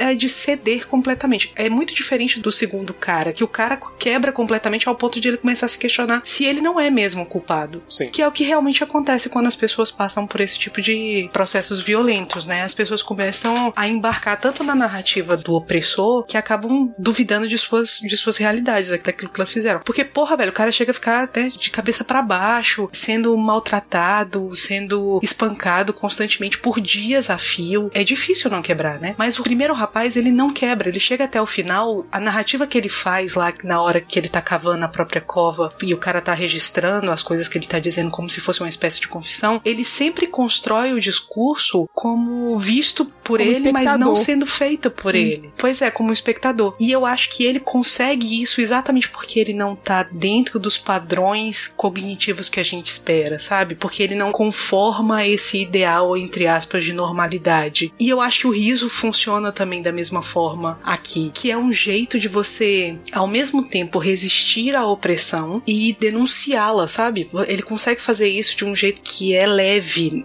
não leve no sentido de, né, de que não, não tem resistência, mas é leve no sentido de que não é uma resistência revoltosa, não é, uma, não é a mesma resistência do último cara que a gente vai ver, que é uma resistência da rigidez, né? Tá, a parada tá fixa, o cara tá lá fixo numa determinada ideia, ele vai resistir naquilo. O primeiro menino, ele resiste muito nessa, nessa noção pelo menos na minha interpretação, né? Ele resiste muito porque ele, ele não tá ali alinhado a, aos mesmos processos de funcionamento da polícia, do poder, da violência. Aquilo dali não vai conversar com ele, não vai conseguir atingi-lo da maneira como eles esperam, porque ele não é uma pessoa que funciona da maneira como os outros esperam. E a gente tende a, como sociedade, como estrutura, como discurso de poder, a gente tende a, a marginalizar esses indivíduos, como se eles estivessem errados porque não estão dentro do mesmo padrão de funcionamento nosso. Eu acho que o riso pro Bo é a mesma coisa. Tanto que no Expresso da Manhã isso é muito caricato. Pra uma salinha, né? E ela tá, acho que tipo com um machucadinho, né? Perto uhum. da, da lombar dela ou algo assim. Que ela tinha acabado de fazer um, um exercício, é. né? Na escola e ela fala que ela se machucou. Ela precisa ir pra enfermaria. Isso. E ela tá esperando a enfermeira e ele se, se oferece para ajudar. E ela vê aquilo como, como ameaça. Eu também, Isso. inclusive, Sim, na hora é. eu falei, pronto. Porra, tá só pronto um, que é ele. Um homem, um homem muito mais velho, uma menina sozinhos num lugar. Isso. Eu falei, caralho, tipo, o quê? e ele tranquiliza a gente logo em seguida, né? Ele fala, né? Você é só uma criança. É, ela fica, tipo, hesitante, né? Ela fica, tipo, uhum. como assim? vamos calma aí, pelo amor de Deus. E, e assim, eu acho que isso também é, é um outro detalhe da desconfiança de policial, além dos temas mais óbvios dele ser, de, dele ser um homem, dele ser um cara mais velho, né, e ter toda essa questão. Eu acho que também tem um pouco dessa questão de ele é um policial, a gente não pode confiar 100% nele, por mais que ele tenha agido de uma maneira tanto quanto sóbria, né, a gente vai colocar as coisas ali desse tipo. Uhum. A cena continua, né, ela fala sobre a parada do banheiro, tem mais uma outra cena dessas que eu gosto muito, né, parecida com a cena do parque lá da sauna, que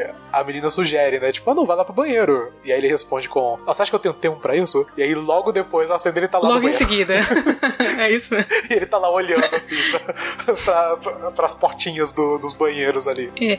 E, e é um, momento, desculpa te, Não, te interromper, Henrique. É um momento que a gente começa a perceber, porque assim, o filme, como eu disse, né? O filme, ele, as cenas do filme, ele tá sempre acontecendo uma coisa na frente e uma coisa no fundo. Eu acho que o próprio filme também é isso. Na frente a gente tem a história, essa história principal, direta, evidente, que é a história dos assassinatos. Mas por trás, e eu acho que talvez esse seja o motivo que o, o filme é tão bom, tão grande, ele tem essa capacidade de se expandir cada vez que você assiste, por trás ele na verdade é um retrato de uma época, né? uhum. né? E é uma, uma época de ebulição na, na Coreia, a gente tá vendo essa ebulição acontecendo nas ruas, mas também é um período de transformação, que é o que eles dois representam, né? O parque ele representa essa coisa mais tradicional, uhum. né, de uma Coreia uhum. rural, de uma perspectiva ainda muito ligada às tradições, por isso ele vai falar do xamã, de buscar fazer um ritual para encontrar, porque ainda é um, uma coisa muito ligada ao conhecimento tradicional, enquanto que o seu não, né? Ele vem com uma ideia da Coreia, que é a Coreia que a gente conhece hoje em dia, que é a Coreia tecnológica, a Coreia moderna, a Coreia que fica parecendo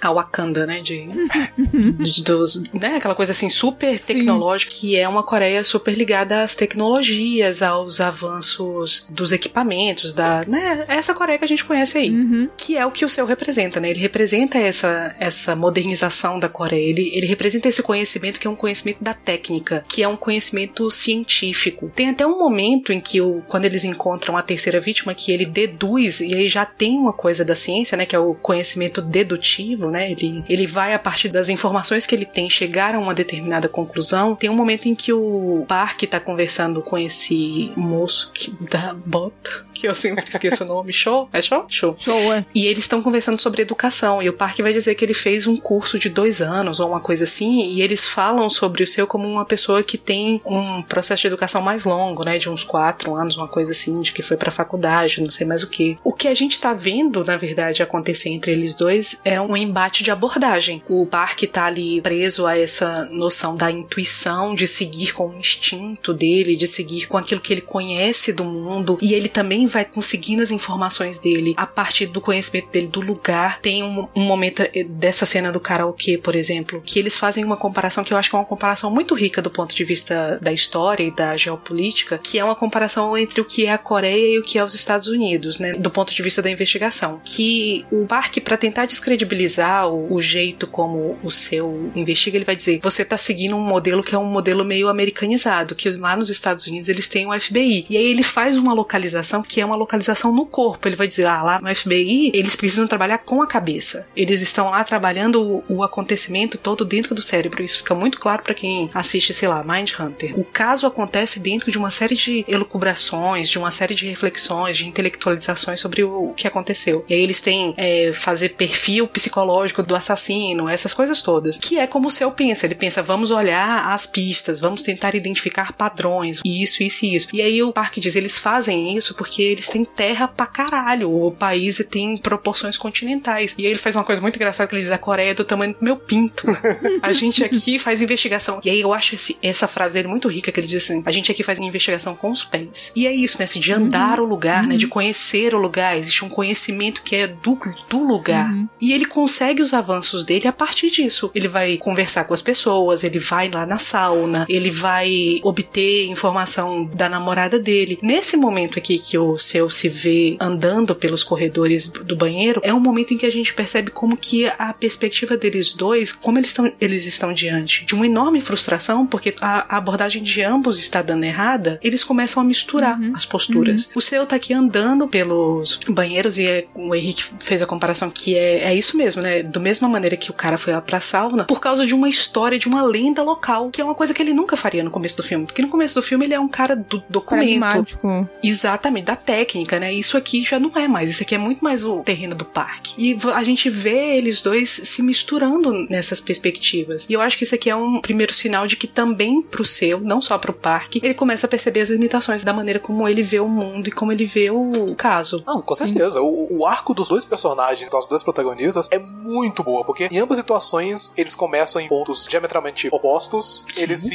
encontram em um certo momento, bem nesse momento mesmo, em que um decide de um jeito mais metódico e o outro de um jeito mais de conversar com as pessoas, né? Vamos andar, né, com os pés. E eles acabam indo para esses caminhos e eles continuam seguindo, né? Porque até o fim do filme, o Park ele acaba se tornando o cara mais sóbrio, né? Porque ele acaba salvando a vida do último suspeito, né? Que a gente vai encontrar ele uhum. daqui a uhum. pouco. Enquanto o seu, ele é o que tá totalmente desesperado. Sim. Ele tá tipo, pelo amor de Deus, eu preciso encontrar esse cara. Não tem como. Uhum. Né? Então ele, ele fica assim, estragado ali emocionalmente nesse ponto. Então, né? Aí ele tá lá na parte dos banheiros e aí quando ele tá olhando, ele acaba assustando uma professora que tinha acabado de sair do banheiro. E ela dá meio que uma bronca nele, né? Tipo, o que você tá fazendo aqui? Por que você tá olhando para esses banheiros? Tipo, isso não faz sentido. Durante a conversa deles, né? Logo depois, quando ele explica tudo que tá acontecendo, ela menciona essa mulher. Que... E é mais uma vez que uma mulher aponta a direção para ele além. Porque se ela não tivesse tá ali vendo? naquele momento,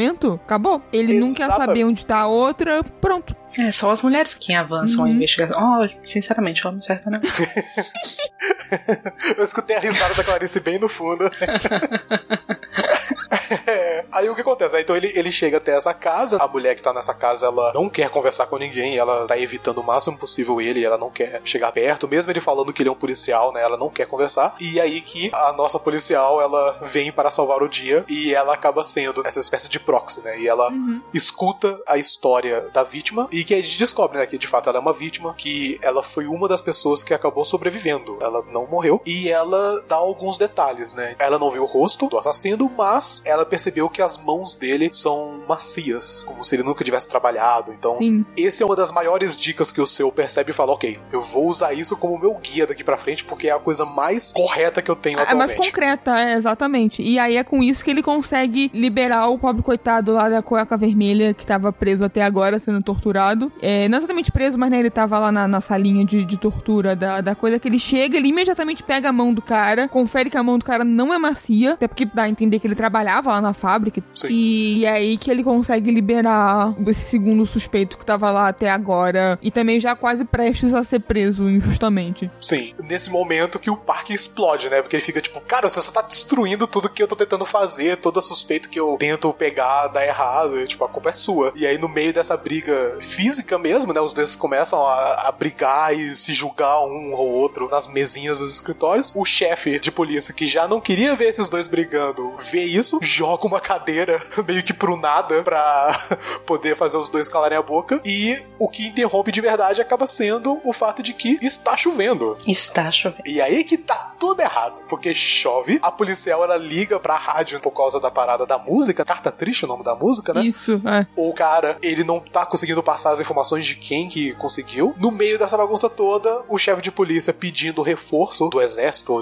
da força policial como um todo, eles não têm disponível, porque tá todo mundo ocupado com algum tipo de protesto, uhum. alguma coisa que tá acontecendo bem mais a longe. Esse detalhe também é incrível. É, acho bom. que é o, é o, ponto, né? É Sim, a, toda é. aquela coisa que tava sendo construída no decorrer do filme, do exército, da lei marcial e dos protestos, chega é nesse ápice, momento assim. assim é. uhum. Aí beleza, nós temos mais uma vítima. E aí acho que essa é a que ativou algo ali na cabeça do parque. Porque, é, primeiro, que é, uma, é horrível a situação, tem toda a cena dos pedaços de pêssego. Uhum. É tão horrorizante que o parque ele simplesmente desiste de todo o plano que ele tinha de que poderia ser alguns desses suspeitos, né? E ele até rasga as folhas de papel e fala, tipo, todo mundo que eu tô procurando não tem nada a ver com isso. E ele até pergunta, né, pro seu, do tipo, você já viu algo desse tipo de onde você mora? E o seu também admite que ele nunca viu isso. Então, ambos perceberam que eles estão lidando com alguém que é completamente diferente de qualquer coisa que eles tenham visto até hoje na vida dele. Nessa parada, eles conseguem a informação do cara que foi responsável pela música, né? Que fez o pedido da música. A policial foi até lá, da estação de rádio, e conseguiu a informação. E aí eles começam a ir atrás. Desculpa, eu, eu quero. Eu esqueci uma coisa que eu queria falar.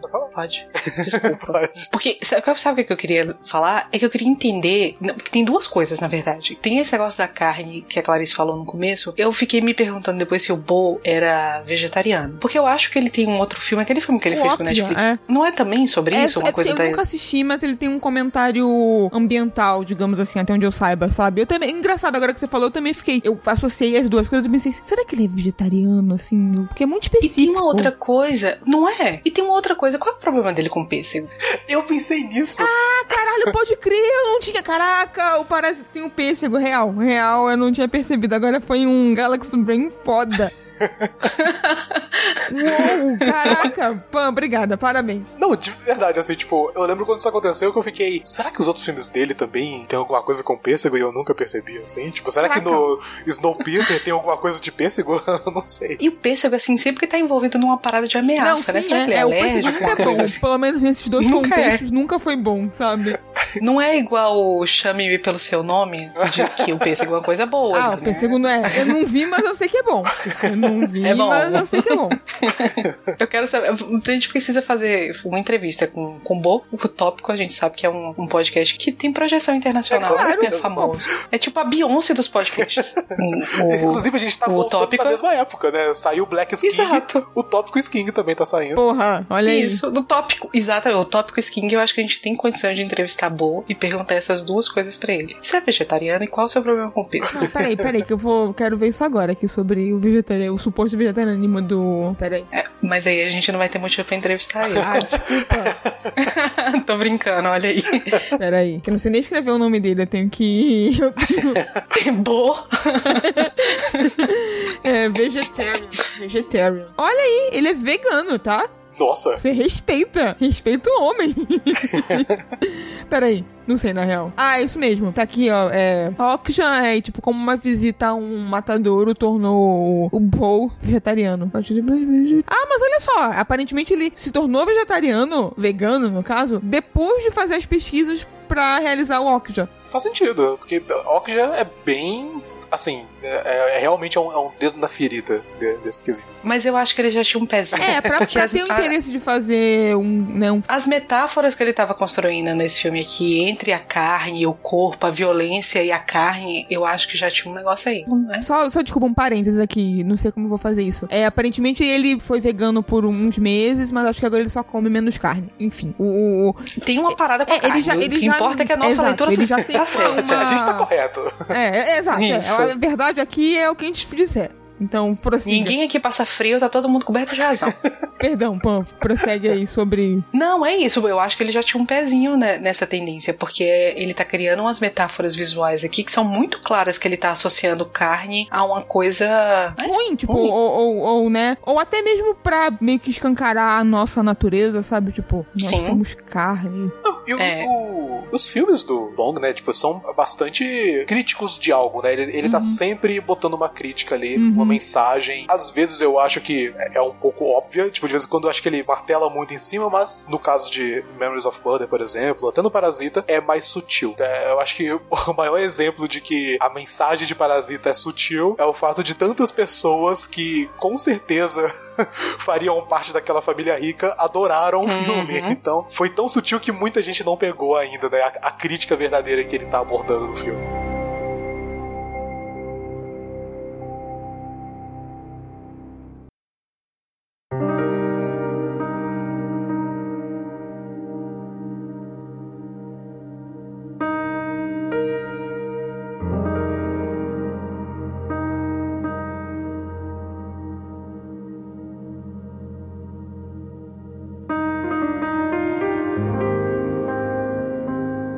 Então aí beleza, eles, eles vão atrás do próximo suspeito, do último suspeito, e que esse é o que realmente parece um suspeito. Ele, ele é o que encaixa em todos os quebra-cabeças. Quando eu assisti o filme, como eu não sabia da história verdadeira, eu achei que ele era realmente, porque ele tem as mãos macias, ele é o cara que tá fazendo a parada das Uhum. músicas, né? Tipo, de mandar carta pra poder tocar em dias chuvosos. Ele parece uma pessoa suspeita também, né? Ele, ele é muito calmo e comedido. Frio, né? É, Ele tem um papel muito parecido com o do John Carol Lynch em Zodíaco, que ele faz aquele o personagem Arthur Lee, que é o, o que o Jake Gyllenhaal ele fica meio que obcecado na ideia. Na verdade não é o Jake Gyllenhaal. A investigação dá a entender que, de que provavelmente era ele e a gente fica até o final achando que foi, mas sem condição de provar de que era ele de fato que era o assassino do Zodíaco. Aqui é a mesma coisa, é aquele cara que você fica assim, caraca, olha, esse menino tem tudo para ser. Sim, e, e tem a cena do interrogatório, ela é incrível, assim. A primeira cena que acontece e aí mostra de perfil e aí tá todo mundo encarando ele e aí é quase como se fosse em posição de importância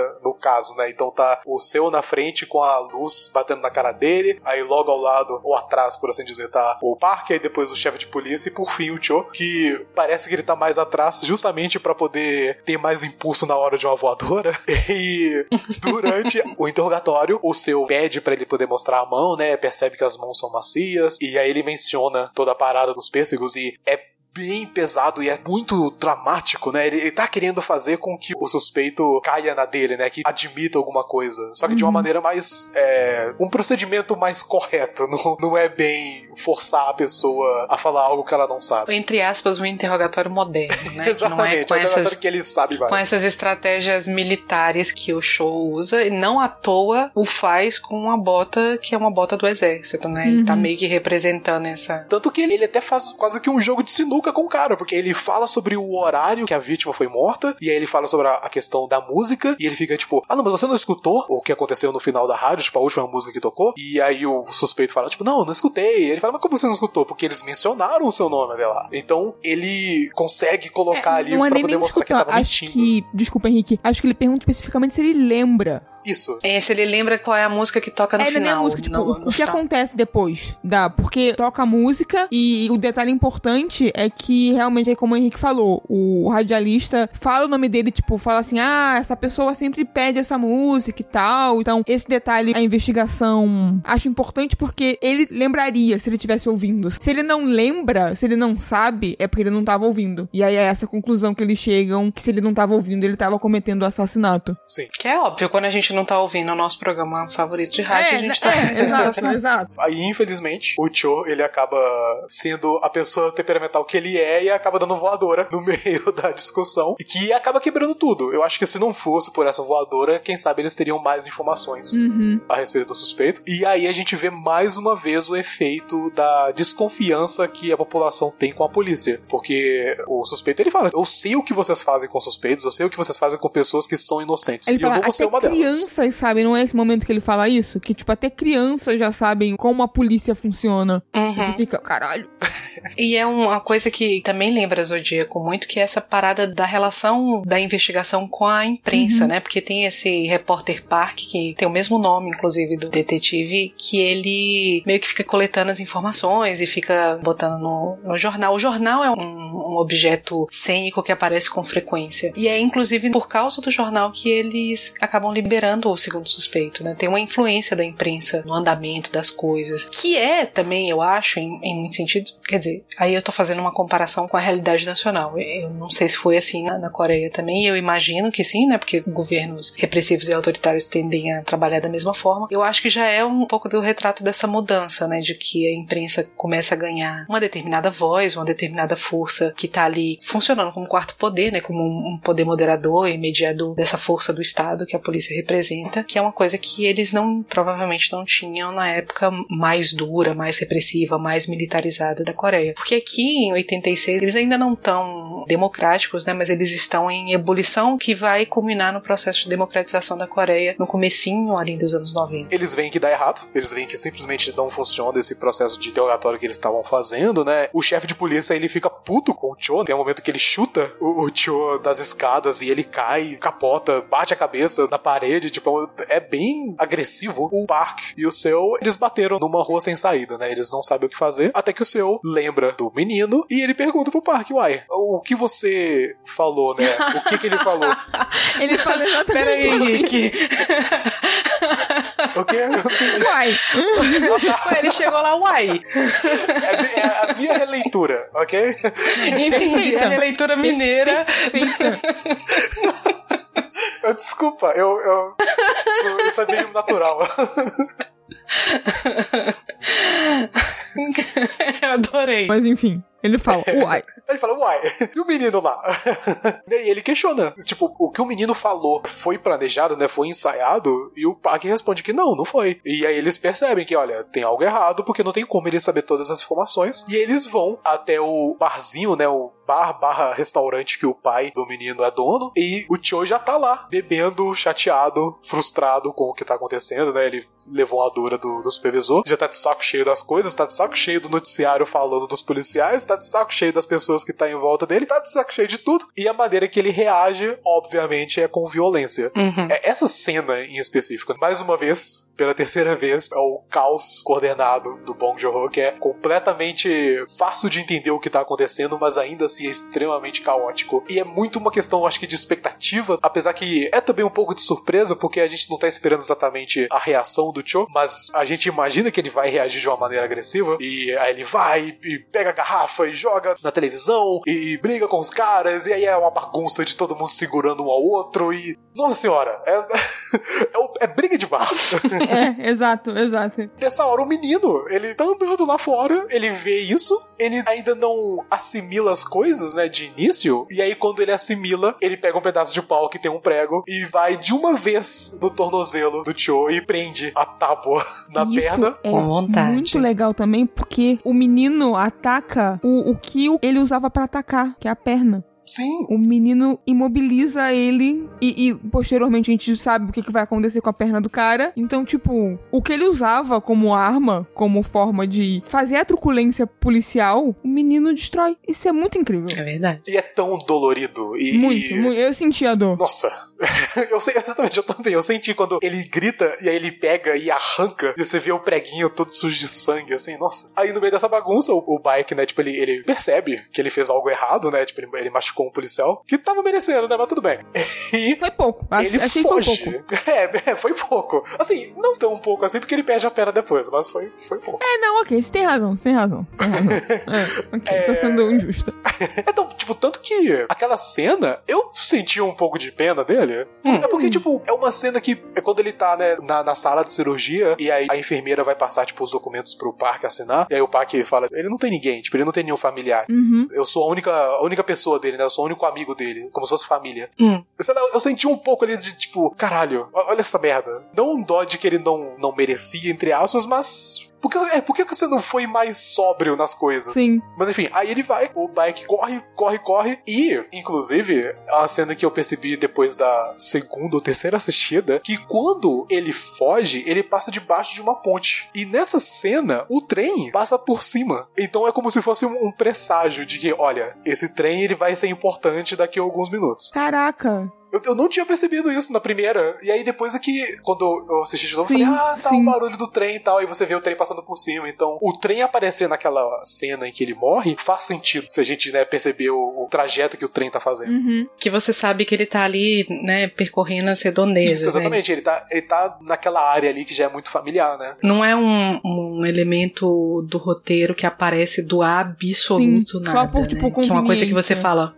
Isso, É. que você fala, porra, aí é foda. Não, de onde sai essa porra trem? Eu, eu acho que tem vários momentos do roteiro que eles fazem isso. É, eu tava até assistindo um vídeo que tava falando muito sobre essa questão do roteiro do filme. Tem duas cenas que acontecem mais pro final, né? Que é quando o seu tá, tá investigando, né? Tipo, ele tá num carro e ele tá olhando pro suspeito de longe, né? Ele tá vendo se o suspeito vai fazer alguma coisa. Ele acaba caindo no sono. E aí, depois, quando ele vai ligar o carro, o carro não funciona. Uhum. E aí, nessa hora, o cara ele já pegou o ônibus e já foi embora, né? Então ele perde a visão do suspeito. Essas duas cenas dele caindo no sono e o carro não ligando, assim, são bem clichês, né? De, ah, você tá indo atrás de alguém e o carro não Uhum. funciona e tal. Mas, no decorrer do filme, a gente vê primeiro que Uhum. ele tá trabalhando dia e noite. Então, naquele momento, quando ele tá lendo vários documentos no início do filme, ele cai no sono. Uhum. Então, já, já implanta essa ideia, né? De, ok, ele, ele não tá 100%, né? E, a eu parte do carro. é, é, é, exato que tem um momento que eles empurram o carro porque o carro não tá funcionando. Exatamente, o carro, o carro ele não é bom, ele é velho. Exato. A, a... Caraca, eu também não tinha. Ok. Porque nesse é? momento eu, eu, realmente falei, nossa, mas que conveniente, não é mesmo? O carro não funcionar agora. Mas quando você começou a falar, eu lembrei desse momento, assim, não sei porquê. Que incrível. Na hora que eu vi o filme, eu não lembrei.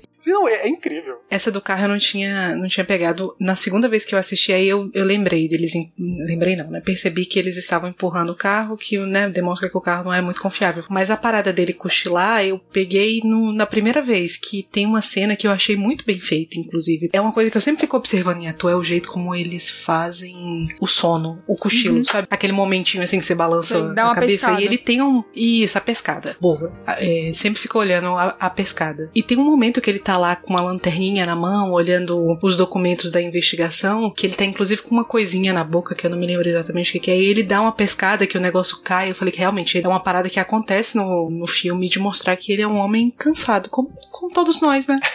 Sou Relatable, é, como é que é diva Isso, isso. assim, é, de fato, é muito inteligente como que o roteiro tem vários momentos como esse, porque esses são dois que a gente mencionou, mas eu acho que tem mais uns três ou quatro que ajudam a entender o personagem e faz certas cenas fazerem sentido, né? É um clichê, mas não, não é só, tipo, é um clichê por clichê. Tipo, tem um motivo ali que foi plantado desde o início e que tá sendo cultivado no decorrer do filme até acontecer. Por mais que seja uma coisa imperceptível, uhum. é muito difícil de perceber algumas coisas assim, porque você tem que estar tá realmente prestando atenção, tipo, focado. É, ainda mais de primeira que você tá. Seu cérebro tá mais focado em captar outras coisas e não essas. Sim, Quanto mais a gente assiste, mais nosso cérebro vai, tipo, tentando captar as outras coisas que não captou antes. É, e eu acho que até no, no quesito de ser um filme também de um idioma que a gente não tá acostumado, né? uhum, né? Então a gente tá uhum. tá mais atento ao, legenda que tá ali embaixo. Então uhum. a gente fica mais atento em coisas que, sei lá, no, filme que é sobre algum idioma que a gente tem mais domínio, fica mais difícil de perceber. Aí beleza, eles vão, né? Tipo, eles conseguem ir atrás do moleque e ele acaba subindo o poste pra, pra poder fugir, mas eles conseguem convencer ele a mostrar aonde que foi e o que aconteceu. E aí ele mostra que ele tava dormindo no monte de feno e ele acabou vendo tudo. Que inclusive, acabei de lembrar, hum. também faz sentido ele dormir no monte de feno. Não é só uma coisa conveniente do filme. Porque na cena do restaurante, perto do início do filme, depois quando eles inocentam o menino, o Park, ele vai e dá um tênis da, da Nike, que na verdade é Nice. Naquela cena, o menino, ele tá tipo escondido numa parte do armário assim. Sim. Então ele dorme em lugares estranhos. Tanto que quando, quando abre e ele cai, né, ele capota ali, o pai Sim. dele fala, tipo, ah, os lugares estranhos que ele tá dormindo e tal. Então faz sentido ele dormir num monte de feno, por mais inusitado e diferente que seja, dormir num monte de feno durante uma chuva, sabe? Não, total, total. Aí vai, ele explica, né? Ele consegue falar todos os detalhes, e aí nessa hora o seu, ele tá completamente desesperado, a ponto de dar um tapa na cara do menino para poder identificar o suspeito, né? O cara com a foto, e ele fica tipo, pelo amor de Deus, fala, por favor, eu preciso saber isso. Então ele já tá cada vez mais parecido com o Park nessa cena. Durante essa bagunça toda, pessoas lá do restaurante chegam, começa a brigar com os outros dois, eles estão um pouco ligando se são policiais ou não, né? E o menino sai correndo até que ele tá lá nos trilhos de trem. Quando o parque vai chegando cada vez mais, ele tá escutando o barulho do trem chegando e ele tá cada vez mais perto. E o menino tá nos trilhos do trem fazendo movimentos como se fosse guarda de trânsito, né? Eu acho que é isso,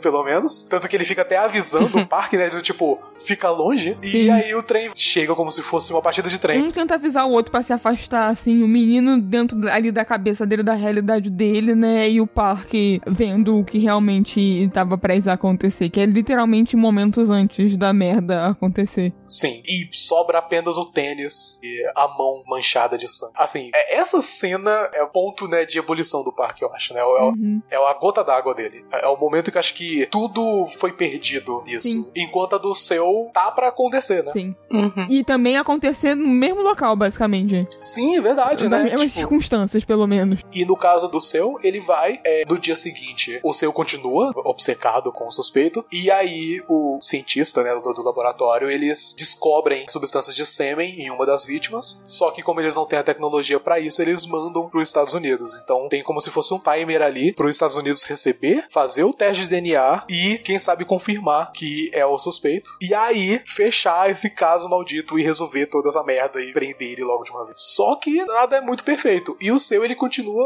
obcecado com essa parada. Então ele ainda tá lá investigando e tentando ver se o cara vai fazer mais alguma outra coisa, enquanto o Park e o Cho, eles estão no problema deles lá, né, na cena da perna. Uhum. A perna do Cho tá completamente inchada e infectada. Mostra mais uma vez o, quanto dois personagens são homens assim, né, simples e rurais, porque o cara, tipo, levou um prego enferrujado no meio da perna e pensou, não, tá de boa, vou seguir minha vida. Não vou no hospital, É, não. Pra que que eu vou tipo, no hospital? Tem, tem um buraco, sabe, É? na perna dele. Tá, tá roxo em volta. Exato. É, tá inchado, ele mal consegue andar, assim, e ele tá tipo, não, vai passar de boa, não, né? Não vou me preocupar. Ai, eu me identifico demais com essa postura. Assim, Pan, Eu.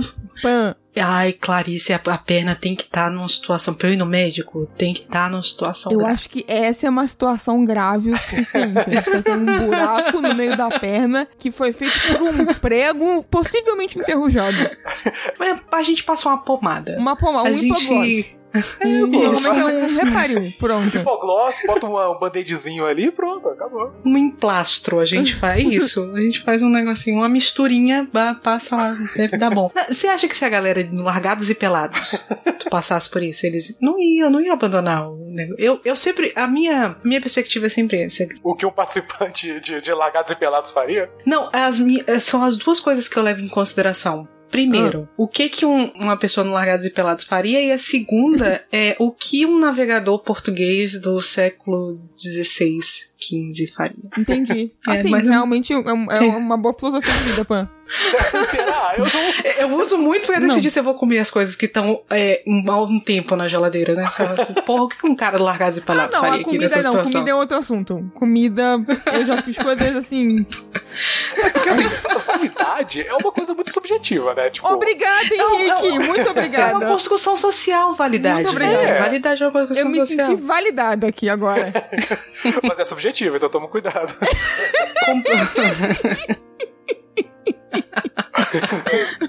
Incrível, fantástico. Mas, mas aí vai, o cara vai no hospital lá e o médico fala: Porra, cara, né? Tétano é horrível, assim, você tem que vir imediatamente no médico quando acontece isso. É, tipo, não, não é fácil, sabe? E o próprio médico fica, tipo, cara, eu já, eu já contei, já falei pra você. Ele vai perder a perna, a gente tem que arrancar essa perna e pronto. Então ele morre. É, exatamente. E, e ele fica nessa situação de. O Cho, ele, ele viu com um olhar de. Nossa, sério mesmo que vai ter que né, tirar e tal, mas o parque aceita e ele vai e. Digo mais uma vez, perna essa que era a perna favorita dele, porque é a perna da bota que ele bota a toquinha pra, pra chutar as pessoas. Sim, é verdade. Então, assim, pense nisso.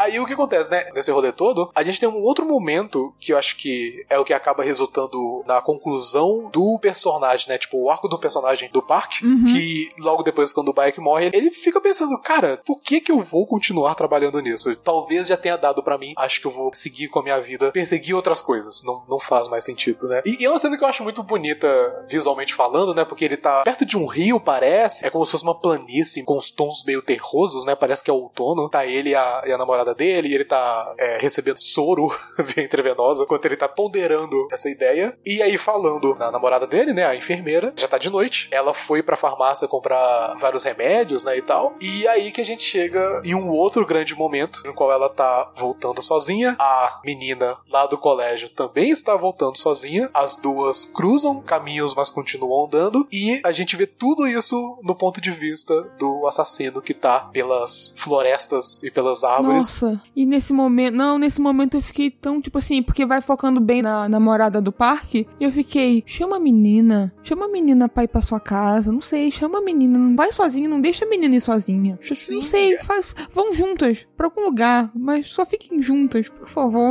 É, cara, é muito horrível. E, e eu imagino a cabeça do seu também, porque ele se sente extremamente culpado, porque para ele aquele cara é o assassino e por uhum. ele ter dormido, ele uhum. perdeu o rastro. Então com certeza foi ele. Uhum. Ele que foi e matou. É, e fica uma relação super familiar para ele, né? Sim. Que é a menina de quem ele cuidou, né? Claro que é um gesto mínimo, é colocar um band-aid, mas tem ali uma relação de familiaridade uhum. que é, eu acho que é importante pro tipo de reação que ele tem. Sim, sim, total. Ele destrava, né? Ele quebra completamente, ele desaba. Inclusive, é uma outra coisa que eu acho que tem muito a ver também com a relação da polícia, né? Do governo e tal, que no momento que o assassino pega a menina e amarra ela e carrega ela até um lugar desconhecido, né? Todos os locais estão fechando e apagando as luzes, porque sim. é toque de recolher, né? Uhum. Ah, então é nesse momento, eu dei uma confundida. Que no momento que o cara dorme, que não é agora, que é aquele momento que eu falei do açougue, que aparece o açougue, é justamente antes do crime acontecer. É, exatamente isso mesmo. A parte do açougue é agora. Essa para mim é uma, é uma, das piores cenas, porque eu acho que, tipo, diferente da cena do assassino, lá da primeira vítima que a gente viu o assassino, né, na parte que ele aparece no fundo, assim, uhum. que ela é horrível por si só, mas essa, acho que o que me dói mais é justamente pelo fato dele ter pegado a menina e, assim, o filme não mostra, né, o filme só dá, dá um face to black, né, tipo, ele só vai ficando escuro uhum. e aí depois já muda pra cena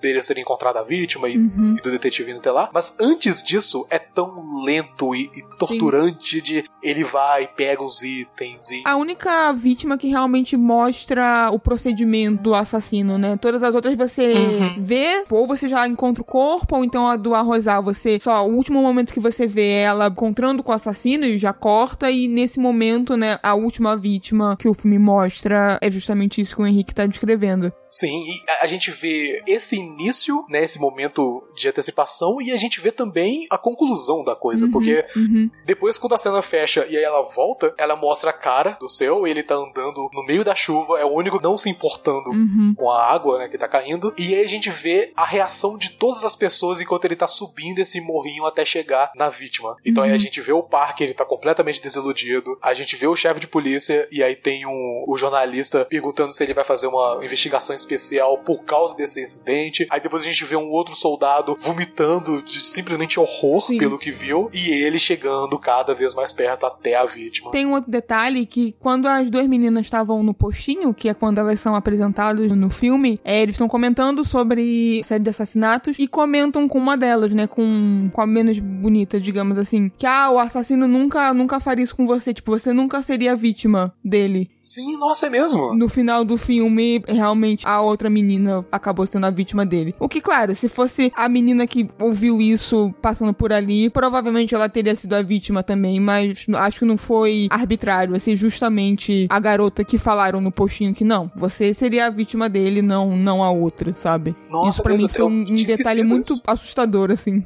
Assim, né? Acho que o momento de realização do seu é a parte do band-aid, né? Que ele, uhum. ele vê os legistas, né? Tipo, os detetives da, da perícia falando o que tá acontecendo, enquanto a gente vê partes do corpo da vítima. E aí, quando ele menciona o band-aid, ele puxa o band-aid. E aí, como se fosse. A puxada literal de band-aid também é figurativa nesse uhum. quesito, né? Ele, ele uhum. vê o band-aid saindo. E eu acho muito tocante e sutil, como que a única coisa que ele faz é chegar perto da vítima, puxar a roupa dela, porque ele vê que tem muitas pessoas no fundo vendo o que tá acontecendo, né? Sim, sim. E ele tapa um pouco assim. Ele protege ela. Ele vai embora, né? Exatamente, é o último momento de tentativa de proteção que é. ele tá querendo fazer, mesmo depois dela ter morrido. E é o momento também que ele quebra completamente a relação dele com quem ele era, né? Porque os próprios peritos, e aí a gente tá falando dos peritos desse lugar uhum. que a gente vê no aparecimento da segunda vítima, que não são peritos exatamente mestres no seu ofício, não são, não é, não é a galera CSI, é a galera, eles atrasam, eles, eles se comportam de uma maneira meio ineficiente e tal, e os peritos alertam ele, cara, o que, que você tá fazendo pegando num corpo? E quem faz isso é o homem que entrou no, no filme, entrou na narrativa, entrou na investigação, representando a técnica, né, representando essa visão sem muita mácula, né, ele quer tirar a coisa afetiva, a proximidade, ele quer o dado, a, a, objetividade da ciência. E aí, naquele momento, ele já perdeu completamente a capacidade de manter esse comportamento, ao ponto de chegar a contaminar uma cena de crime por um, um gesto que é um gesto muito humanitário, uhum. muito bonito, mas que não é o que se espera do seu que entrou na narrativa. Uhum.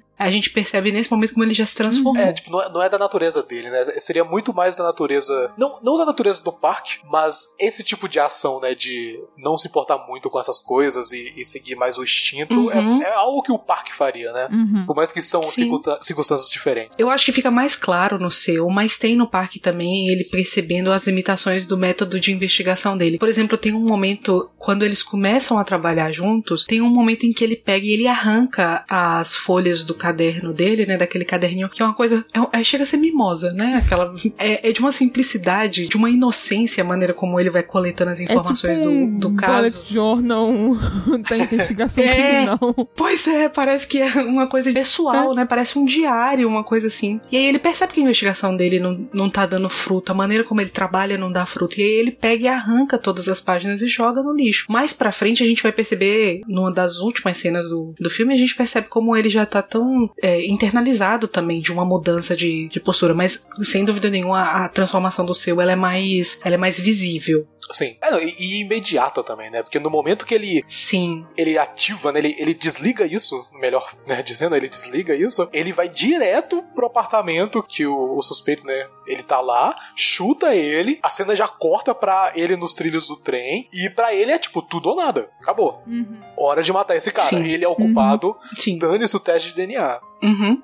E ele fala uma frase que é muito oposto do que ele falava antes, né? Que ele, ele tinha uma coisa de assim, o documento não mente. O que as provas trazem, o que as informações factuais trazem, não, não pode ser mentido, não tá, não é subjetivo, não tá aberto à interpretação. É esse ponto. Quando ele recebe o DNA, e eu não sei se foi uma questão de tradução ou se é isso que tá realmente escrito, porque não foi uma das coisas que eu fui verificar. Mas a, na legenda da minha versão do filme dizia que o resultado do DNA era inconclusivo. É, tá escrito no documento mesmo, né? Então tá escrito lá, né? Eu não percebi isso, é, eu não tava é, tipo, eu, eu também, tipo, eu pausei pra, pra ver se era estava escrito como o documento tá em inglês. E até por isso que Sim. o parque pede pro, pro seu ler, porque ele não sabe falar inglês. Uhum. Então, aí eu até pausei, porque tava a legenda assim embaixo. Eu falei, não, eu quero ler realmente o que, que tá no documento pra ter certeza. E realmente era isso. E até porque faz sentido, porque na época os testes de DNA não eram como são hoje, sabe? Ainda era uma tecnologia não rudimentar, mas. né? Era incipiente. É, exato, era um é. negócio muito. Mas eu acho que também tem uma parada aí, sabe? Tem um comentário, na Uhum. minha perspectiva, obviamente, mas tem um comentário sobre a limitação da ciência. A gente vive uma relação assim, Uhum. principalmente hoje em dia. Claro que hoje é muito difícil a gente fazer esse tipo de questionamento, porque fica parecendo que a gente tá entrando no campo negacionista, Uhum. né? Fica parecendo que a gente entrou nessa coisa absolutamente bizarra que a gente tá vivendo, especialmente em 2020, em que as pessoas estão simplesmente negando Uhum. o funcionamento da ciência e as conclusões científicas. Mas não é isso. Eu acho que o que eu tô tentando dizer é que isso que a gente toma como verdade absoluta, às vezes e muitas vezes realmente, principalmente nesse tipo de caso, tá aberta à interpretação. Não é um- uma verdade fechada que é inquestionável, entendeu? Às vezes, uma coisa tão precisa quanto o DNA, o resultado é inconclusivo. Não tem como dizer. Eu não, eu não tenho como afirmar aqui com 100% de certeza que se trata da mesma pessoa ou não. Uhum, uhum. Então, assim, na própria prova, no, no próprio documento, na própria ciência, tem uma, uma questão de limitação. E aí, logo depois, a gente vê o inconclusivo da tradição, Uhum. o inconclusivo da. Eu vou usar um- uma palavra aqui que não é a, a ideal, não, mas é. Né? Dá pra, ser, pra entender. O inconclusivo da mágica, Uhum. né? O inconclusivo da intuição. Que é o, o parque pegar e usar a técnica dele. Porra, se o, o DNA é inconclusivo, peraí, que eu vou resolver com o corpo, com o feeling, com a intuição. E aí ele pega, olha no- nos olhos e ele diz: Não sei. É inconclusivo para as duas partes, Uhum. entendeu? Para os dois espectros, para os dois lados das abordagens, não há uma, uma decisão definitiva, uma decisão clara, uma coisa que você possa ser taxativa. Sim. sobre isso, essa parte do parque olhando, isso é uma coisa que, assim, eu não sei se é intencional, mas foi o que eu fiz quando aconteceu. A câmera bota, né, tipo, é de frente a frente. Então a gente vê o que o parque tá olhando, né? Como se fosse POV, né? Uhum. Eu fiquei olhando pro suspeito, né? Que é o parque também, né? Que é o nome dele. E eu tentei descobrir da mesma maneira que o parque tava tentando descobrir com os olhos dele. Do tipo, Sim. será que eu consigo perceber que esse olhar é o olhar de uma pessoa que fez todas essas coisas horríveis que a gente viu no decorrer do filme? Porque até o momento eu nem sabia, né? Que o filme tinha uma conclusão ou não tinha, né? E aí eu tive a mesma conclusão que o parque, que é Não sei. Não tem como saber, tipo, a, acho que não, né? Não tem como saber pelo olhar, assim. Sim, total, total. E ainda sobre olhares, né? Sem querer ir muito distante, mas também tem muito a ver com o último olhar do filme, né? Como o filme sim, termina. Sim, sim. Aí, para poder finalizar, né? Chegando nos momentos finais do filme, o Park deixa o suspeito ir embora. O seu tenta atirar e de fato atira, só que o Park ele consegue impedir que a bala acerte. Existe até uma expectativa ali, né? Porque o suspeito ele cai, uhum. aí você acha, putz, matou. Só que aí ele consegue se levantar e ir E mais do que isso, ele, tipo, ele tá nos trilhos do trem. E você já tá com aquela lembrança Sim. do menino morrendo no trem. Aí você pensa, caramba, será que outra coisa vai acontecer com o trem novamente? Mas aí ele consegue escapar, assim, aos poucos, porque ele tava algemado, né? Não tem isso, né? O coitado saiu algemado. Sim, é, ele, ele simplesmente foge, né? Sim. E aí, nesse momento, a gente pula pra 2003 ou seja, né, nos tempos atuais de quando o filme foi lançado. Uhum. E tá tudo diferente, né? O Park, ele virou um pai de família, tá com dois filhos agora, tem um ótimo momento dele brigando com o filho, né, dele discutindo com o filho, porque o filho tá há muito tempo na frente do computador. E aí ele faz uhum. a, a, técnica dos olhos pro menino para ver se ele sabe se o menino tá mentindo ou não. E a gente descobre que ele de fato se tornou um vendedor, né? Um vendedor de processador de, de, de suco. E aí quando ele tá na van, com uma porrada de caixas para poder vender, ele percebe que ele tá no local da primeira cena do filme, onde que teve uhum. aquela vítima até lá, e ele decide sair e ir até lá, né, voltar pra cena do crime. Nesse momento ele vê uma menininha que tá ali perto, né, ele pergunta para ela sobre o que tá acontecendo, né,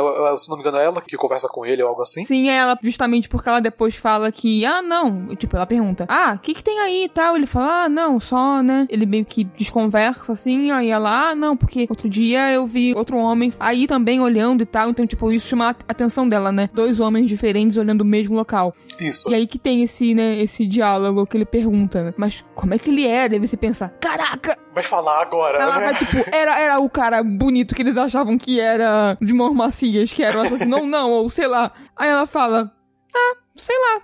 Normal, ele era um cara normal. tipo... Que é uma coisa que também tem Zodíaco, né? Zodíaco tem um momento lá que o Mark Ruffalo, ele tá. Ou Rufalo, não sei como é que fala o nome do homem. Que ele tá falando com uma criança uhum. também, se eu não me uhum. engano. Eu não sei se é uma criança ou se é uma, uma mulher jovem. Faz muito tempo que eu não, Nossa, não vejo Zodíaco. Vamos. Eu vi muitas outras pessoas comparando com o Zodíaco também. Eu queria muito ter conseguido reassistir, porque acho que eu assisti o Zodíaco eu tinha 16 anos de idade. Ou alguma coisa assim.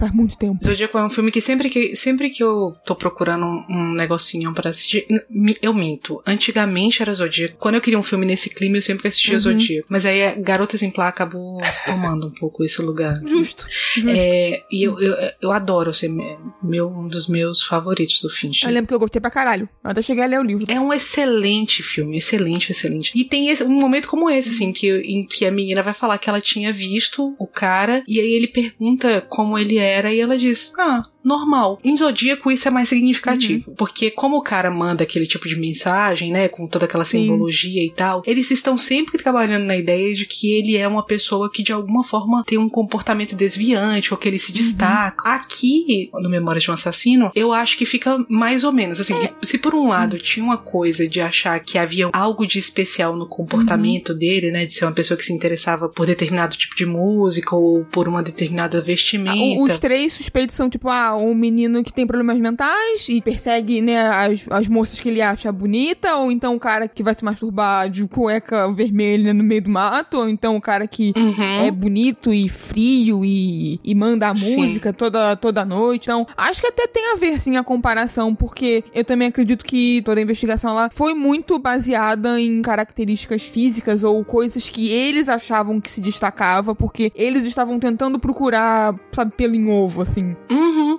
Tem uma coisa mesmo assim, de uma interpretação do comportamento que torna essa pessoa em uma, uma coisa. Exato, exato. E pra menina que, tipo, não faz ideia do que aconteceu, do que aquele local significava, ela olhou pro cara e falou: normal. Tipo, tanto você é normal quanto o cara é normal. Isso, é uma pessoa que não chama nenhuma Sim. atenção sobre ela. Não é uma pessoa que você olha e fala: hum. já tem uma carinha. Sabe aquela coisa assim de determinados atores que se sempre fazem determinados Sim. papéis porque eles têm uma cara Sim, de, de alguma coisa assim, cara de psicopata, cara de. Sim. Tem uns, não tem? Ah, Tem- Jack Nicholson é o Que é primeiro o- que me veio à cabeça agora. É, tem uns atores assim que aparecem nessas séries procedurais, tipo Law and Order, e aí aparece e fala, porra, é ele. Não, não precisa nem continuar é ele, porque ele tem cara de psicopata. Você tá utilizando os olhos do Mark pra descobrir. E aí também essa olhada final que o parque dá, quando eu assisti, eu meio que interpretei assim mesmo. A frustração dele, assim, além dessa, dessa simbologia toda dos olhos, de tipo, ter sempre focado muito em detalhes que talvez não fossem tão importantes pra investigação e que isso Uhum. ocasionou, né, a falha na investigação. Mas o Bong, ele falou que essa olhada, eu não sei se vocês chegaram a, a ler isso, é pro assassino. Sim, tá entre a E gente. daí vem o nome do filme também. Que eu, eu não sei o quão literal é a tradução do coreano, pois não sou, né, fluente em coreano. Na verdade, não sei uma palavra de coreano. Não fez o Não intensivão. fiz É, igual não o fez, Henrique. é. Eu, me preparei, desculpa. O filme inteiro são como se fossem as memórias do assassino. Porque quando começa o filme, se você não sabe que é baseado numa história real, não sabe como é o caso, você pensa, ah, não, vai ter um cara preso e aí ele vai recontar como ele assassina, ou sei lá, qualquer coisa nesse gênero, sabe? Então acaba pra mim que faz sentido também, ainda mais com essa afirmação do Bong, porque o filme inteiro é como se pro- o assassino assistindo é ele relembrando tudo que ele cometeu. Voltando à cena do crime. Mas é isso, então eu achei, achei incrível, assim. O final do filme é fantástico, assim. É, explodiu minha cabeça. Sim. É um, é um final muito, muito, muito bom. Agora, eu vou dizer uma coisa sobre esse filme que eu fiquei muito incomodada depois que eu assisti. Que, como é o nome desse ator? É, Henrique, você que, que sabe falar coreano. É o que? O, o detetive? O parque é. É, Uhum, Son, tá. é Son Kang-ho. Esse homem aí, Song. Son. Este homem precisava ter sido indicado melhor Precisava, ator. concordo. Pro, pro Oscar. Concordo. Ele precisa. Eu diria que mais do que em Parasita, ele é um homem absolutamente fenomenal. Assim, ele tem uma capacidade, ele tem um- uma veia cômica que não vira exatamente um, um escracho, não vira um humor, é, tipo, sei lá, Jim Carrey, não é uma coisa assim. Mas ele tem uma capacidade de te fazer rir, te desconfortar ao mesmo tempo, que é um troço impressionante. E ele está nesse filme um camaleão, porque o cara que aparece no final, sei lá, 20 anos depois, não parece sequer o mesmo Não, ator. não, é, é na hora, incrível. O jeito É. dele de corpo É muda. incrível. É impressionante. impressionante. E assim, vocês vão dizer assim: ah, vai ser indicado no lugar de quem? Vai ser indicado no lugar do Johnny Depp, que foi indicado nessa época. Não é no lugar do Johnny Depp, deveria ser indicado no lugar do Jude Law, que foi indicado por Cold Mountain, que é um filme que só chegou ao Oscar por causa do Harvey Weinstein. Então, vamos lá, vamos tirar o Jude Law dessa lista e colocar o homem. Porque esse moço, ele precisava de ter, de ter tido reconhecimento internacional pelo que ele Uhum. fez aqui, que é impressionante. É muito impressionante. Ele conduz o filme. Eu acho que se tivesse sido um outro ator com menos competência do que ele tem, o filme não seria tão grande quanto ele Sim. é. É maravilhoso o trabalho dele aqui. Não, com certeza. E, assim, esse filme seria a terceira vez que eu vi ele atuando, já que ele tá em praticamente todos os filmes do Bong Joon-ho, né? Tipo, É o Leonardo DiCaprio. basicamente, tipo, ele tá desde Memórias de Assassino, que foi o primeiro filme que eles se conheceram, né? Sim. Eu assisti Memórias de Assassino como o terceiro filme, ou seja, eu já tinha visto ele como aquela, aquela espécie de mendigo no Snowpiercer, Uhum, e aí eu vi ele como o pai da família, né, em Parasite, e aí agora nesse filme. Uhum. E eu não consegui reconhecer nesse quesito. Tipo, eu não consegui. Porque assim, tem muitos atores, né, que ficam conhecidos, ou, ou algum ator que a gente já viu em algum filme, e aí quando ele aparece em outro filme a gente fica, ah, é o tal personagem. Uhum. Sei lá, se o Terry Crews fazer um filme, eu vou falar, ah, é o Julius, do Todo Mundo Deu Chris. Entende? Sim. No caso dele, eu não. Quando eu assisti Memória de Assassino, eu não falei que ele era o pai de Parasite ou ele Uhum. era o mendigo de Snowpiercer. Não, ele era o personagem que ele tá fazendo ali. Sim. Ele conseguiu fazer de um jeito que eu esqueci completamente que era um ator que tava atuando. Ele conseguiu se esconder por trás ali, simplesmente desaparecer. Eu comprei todas as falas que ele falou, tudo que ele agiu. Uhum. Eu, eu não achei acidentalmente pastelão ou algo do tipo. Tipo, todas as coisas que ele fez ali tem um propósito. Então faz todo sentido as maneiras que ele age. E é, nossa, ele é muito bom. E assim, Dá um Muito. pouquinho de raiva dele estar sendo reconhecido só agora, né? que ele tá sendo famoso só agora por causa Sim. de Parasite. Porque ele fez muita coisa. É verdade. Mas é isso. E assim, lendo discussões na, na internet, eu fiquei com muita raiva das pessoas. Oh, mas quem vocês acham que era o assassino? Não é a porra do ponto do filme! Caralho, senta e assiste de novo. Não é. Porra, Não é mesmo. pequena pistolagem. com razão, uma pistolada com razão. Muito obrigada pela indicação, Henrique. Eu imagino que eu assistiria esse filme em algum momento, mas acho que se não fosse o impulso, assim, da, da sua recomendação, demoraria um pouco mais. E eu gostei pra caramba, principalmente porque agora nessa quarentena, eu, eu tenho muitas obsessões momentâneas na quarentena, né? E a minha dessa semana, coincidentemente, a gente mal sabia que ia gravar, né, agora e tal, foi ver canais sobre true crime e, tipo, pessoas desaparecidas e esse tipo de coisa, sabe? E além de, de outros conteúdos relacionados, assim. E eu achei a coincidência interessante, não sei dizer ter visto esse filme no, no momento que eu tô consumindo um conteúdo desse tipo, assim. Que, pra ser sincero, é um conteúdo que me deixa meio mal. Então eu acho que eu não vou assistir mais, porque eu fico. Eu fico meio. Hum, não sei. Mas, enfim, é isto. Essa é a minha conclusão. não ver muitos desse tipo de coisa. É, mas assistir filmes maravilhosos, feito esse. Não, mas eu fico feliz. Mas é isso, eu sabe, a minha vontade, na verdade, que eu, que eu fiquei. Não na época, eu confesso. Confesso que na época que eu assisti pro podcast pela primeira vez, eu não fiquei muito com esse ímpeto, não. Também porque estavam rolando outras coisas na, uhum. na, na, minha vida na época. Mas eu, quando eu revi agora, eu fiquei com vontade de assistir tudo dele. E acho que é isso que eu vou fazer. Também fiquei com essa vontade. Tipo, eu quero reassistir Parasita, que eu acho que eu assisti. Acho que eu não assisti duas vezes, não. Acho que eu assisti uma só. Não lembro mais, porque também foi um momento muito conturbado da minha vida. E é isso, me deu muita vontade também de assistir a filmografia do, do querido Bo, Bobô.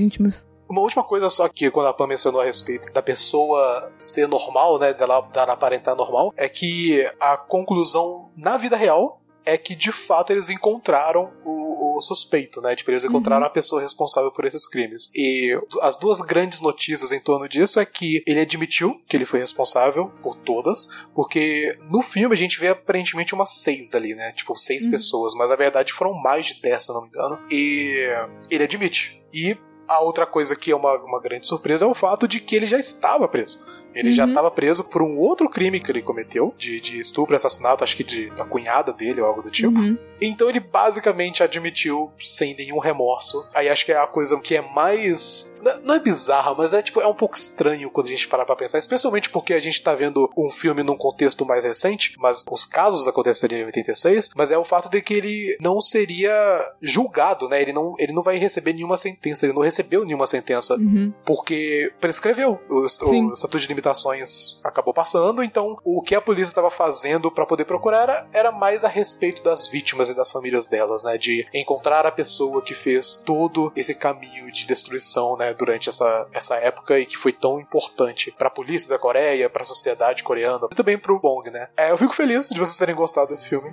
Eu tava animado já para poder fazer, mas no final até que gostei que a gente demorou um pouquinho para poder fazer esse podcast, né? E lançar ele, já que existem novos pontos de vista, né? Uma nova perspectiva que a gente tá vivendo hoje em dia. Mas é isso. Eu tava com muita saudade de gravar, estou muito feliz. Eu também. E estou muito esperançosa que vamos conseguir gravar com a frequência adequada. Assim espero. Eu também tô animado. Eu, espero eu também.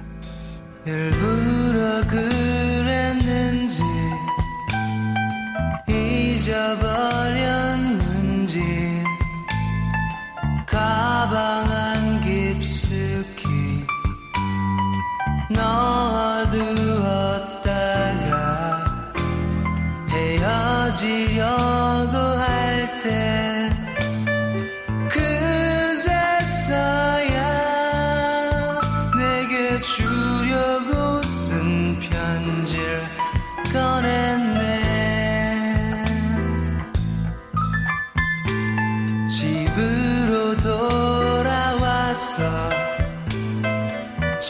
천천히 펴보니 예쁜 종이 위에 써내려간 글씨 한 줄 한줄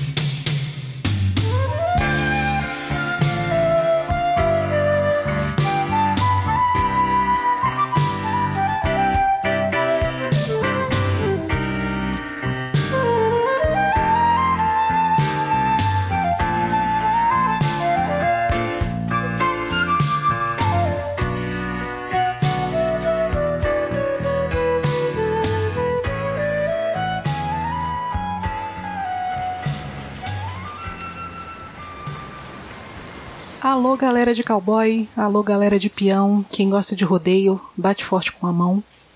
Eu não sei se vocês conseguem escutar, mas chove lá fora e aqui faz tanto frio. E como vocês sabem, um dia frio, um bom lugar para ler um livro. Eu vim aqui do futuro indicar para vocês qual vai ser o tema do nosso próximo episódio do Utópico e eu escolhi um conto. É o conto A Máscara da Morte Rubra, do escritor americano Edgar Allan Poe. Não façam essa cara feia. O conto é bem curtinho e bem bacana. Acho que vai render uma discussão legal. Vale a pena dar uma lida, nem que seja para dar aquela carteirada na mesa de bar no futuro. Mas mesmo que vocês não leiam, venham escutar o que, que a gente achou, as nossas opiniões erradas a respeito e as nossas tentativas frustradas de falar sobre literatura. Um beijo para vocês e até mais.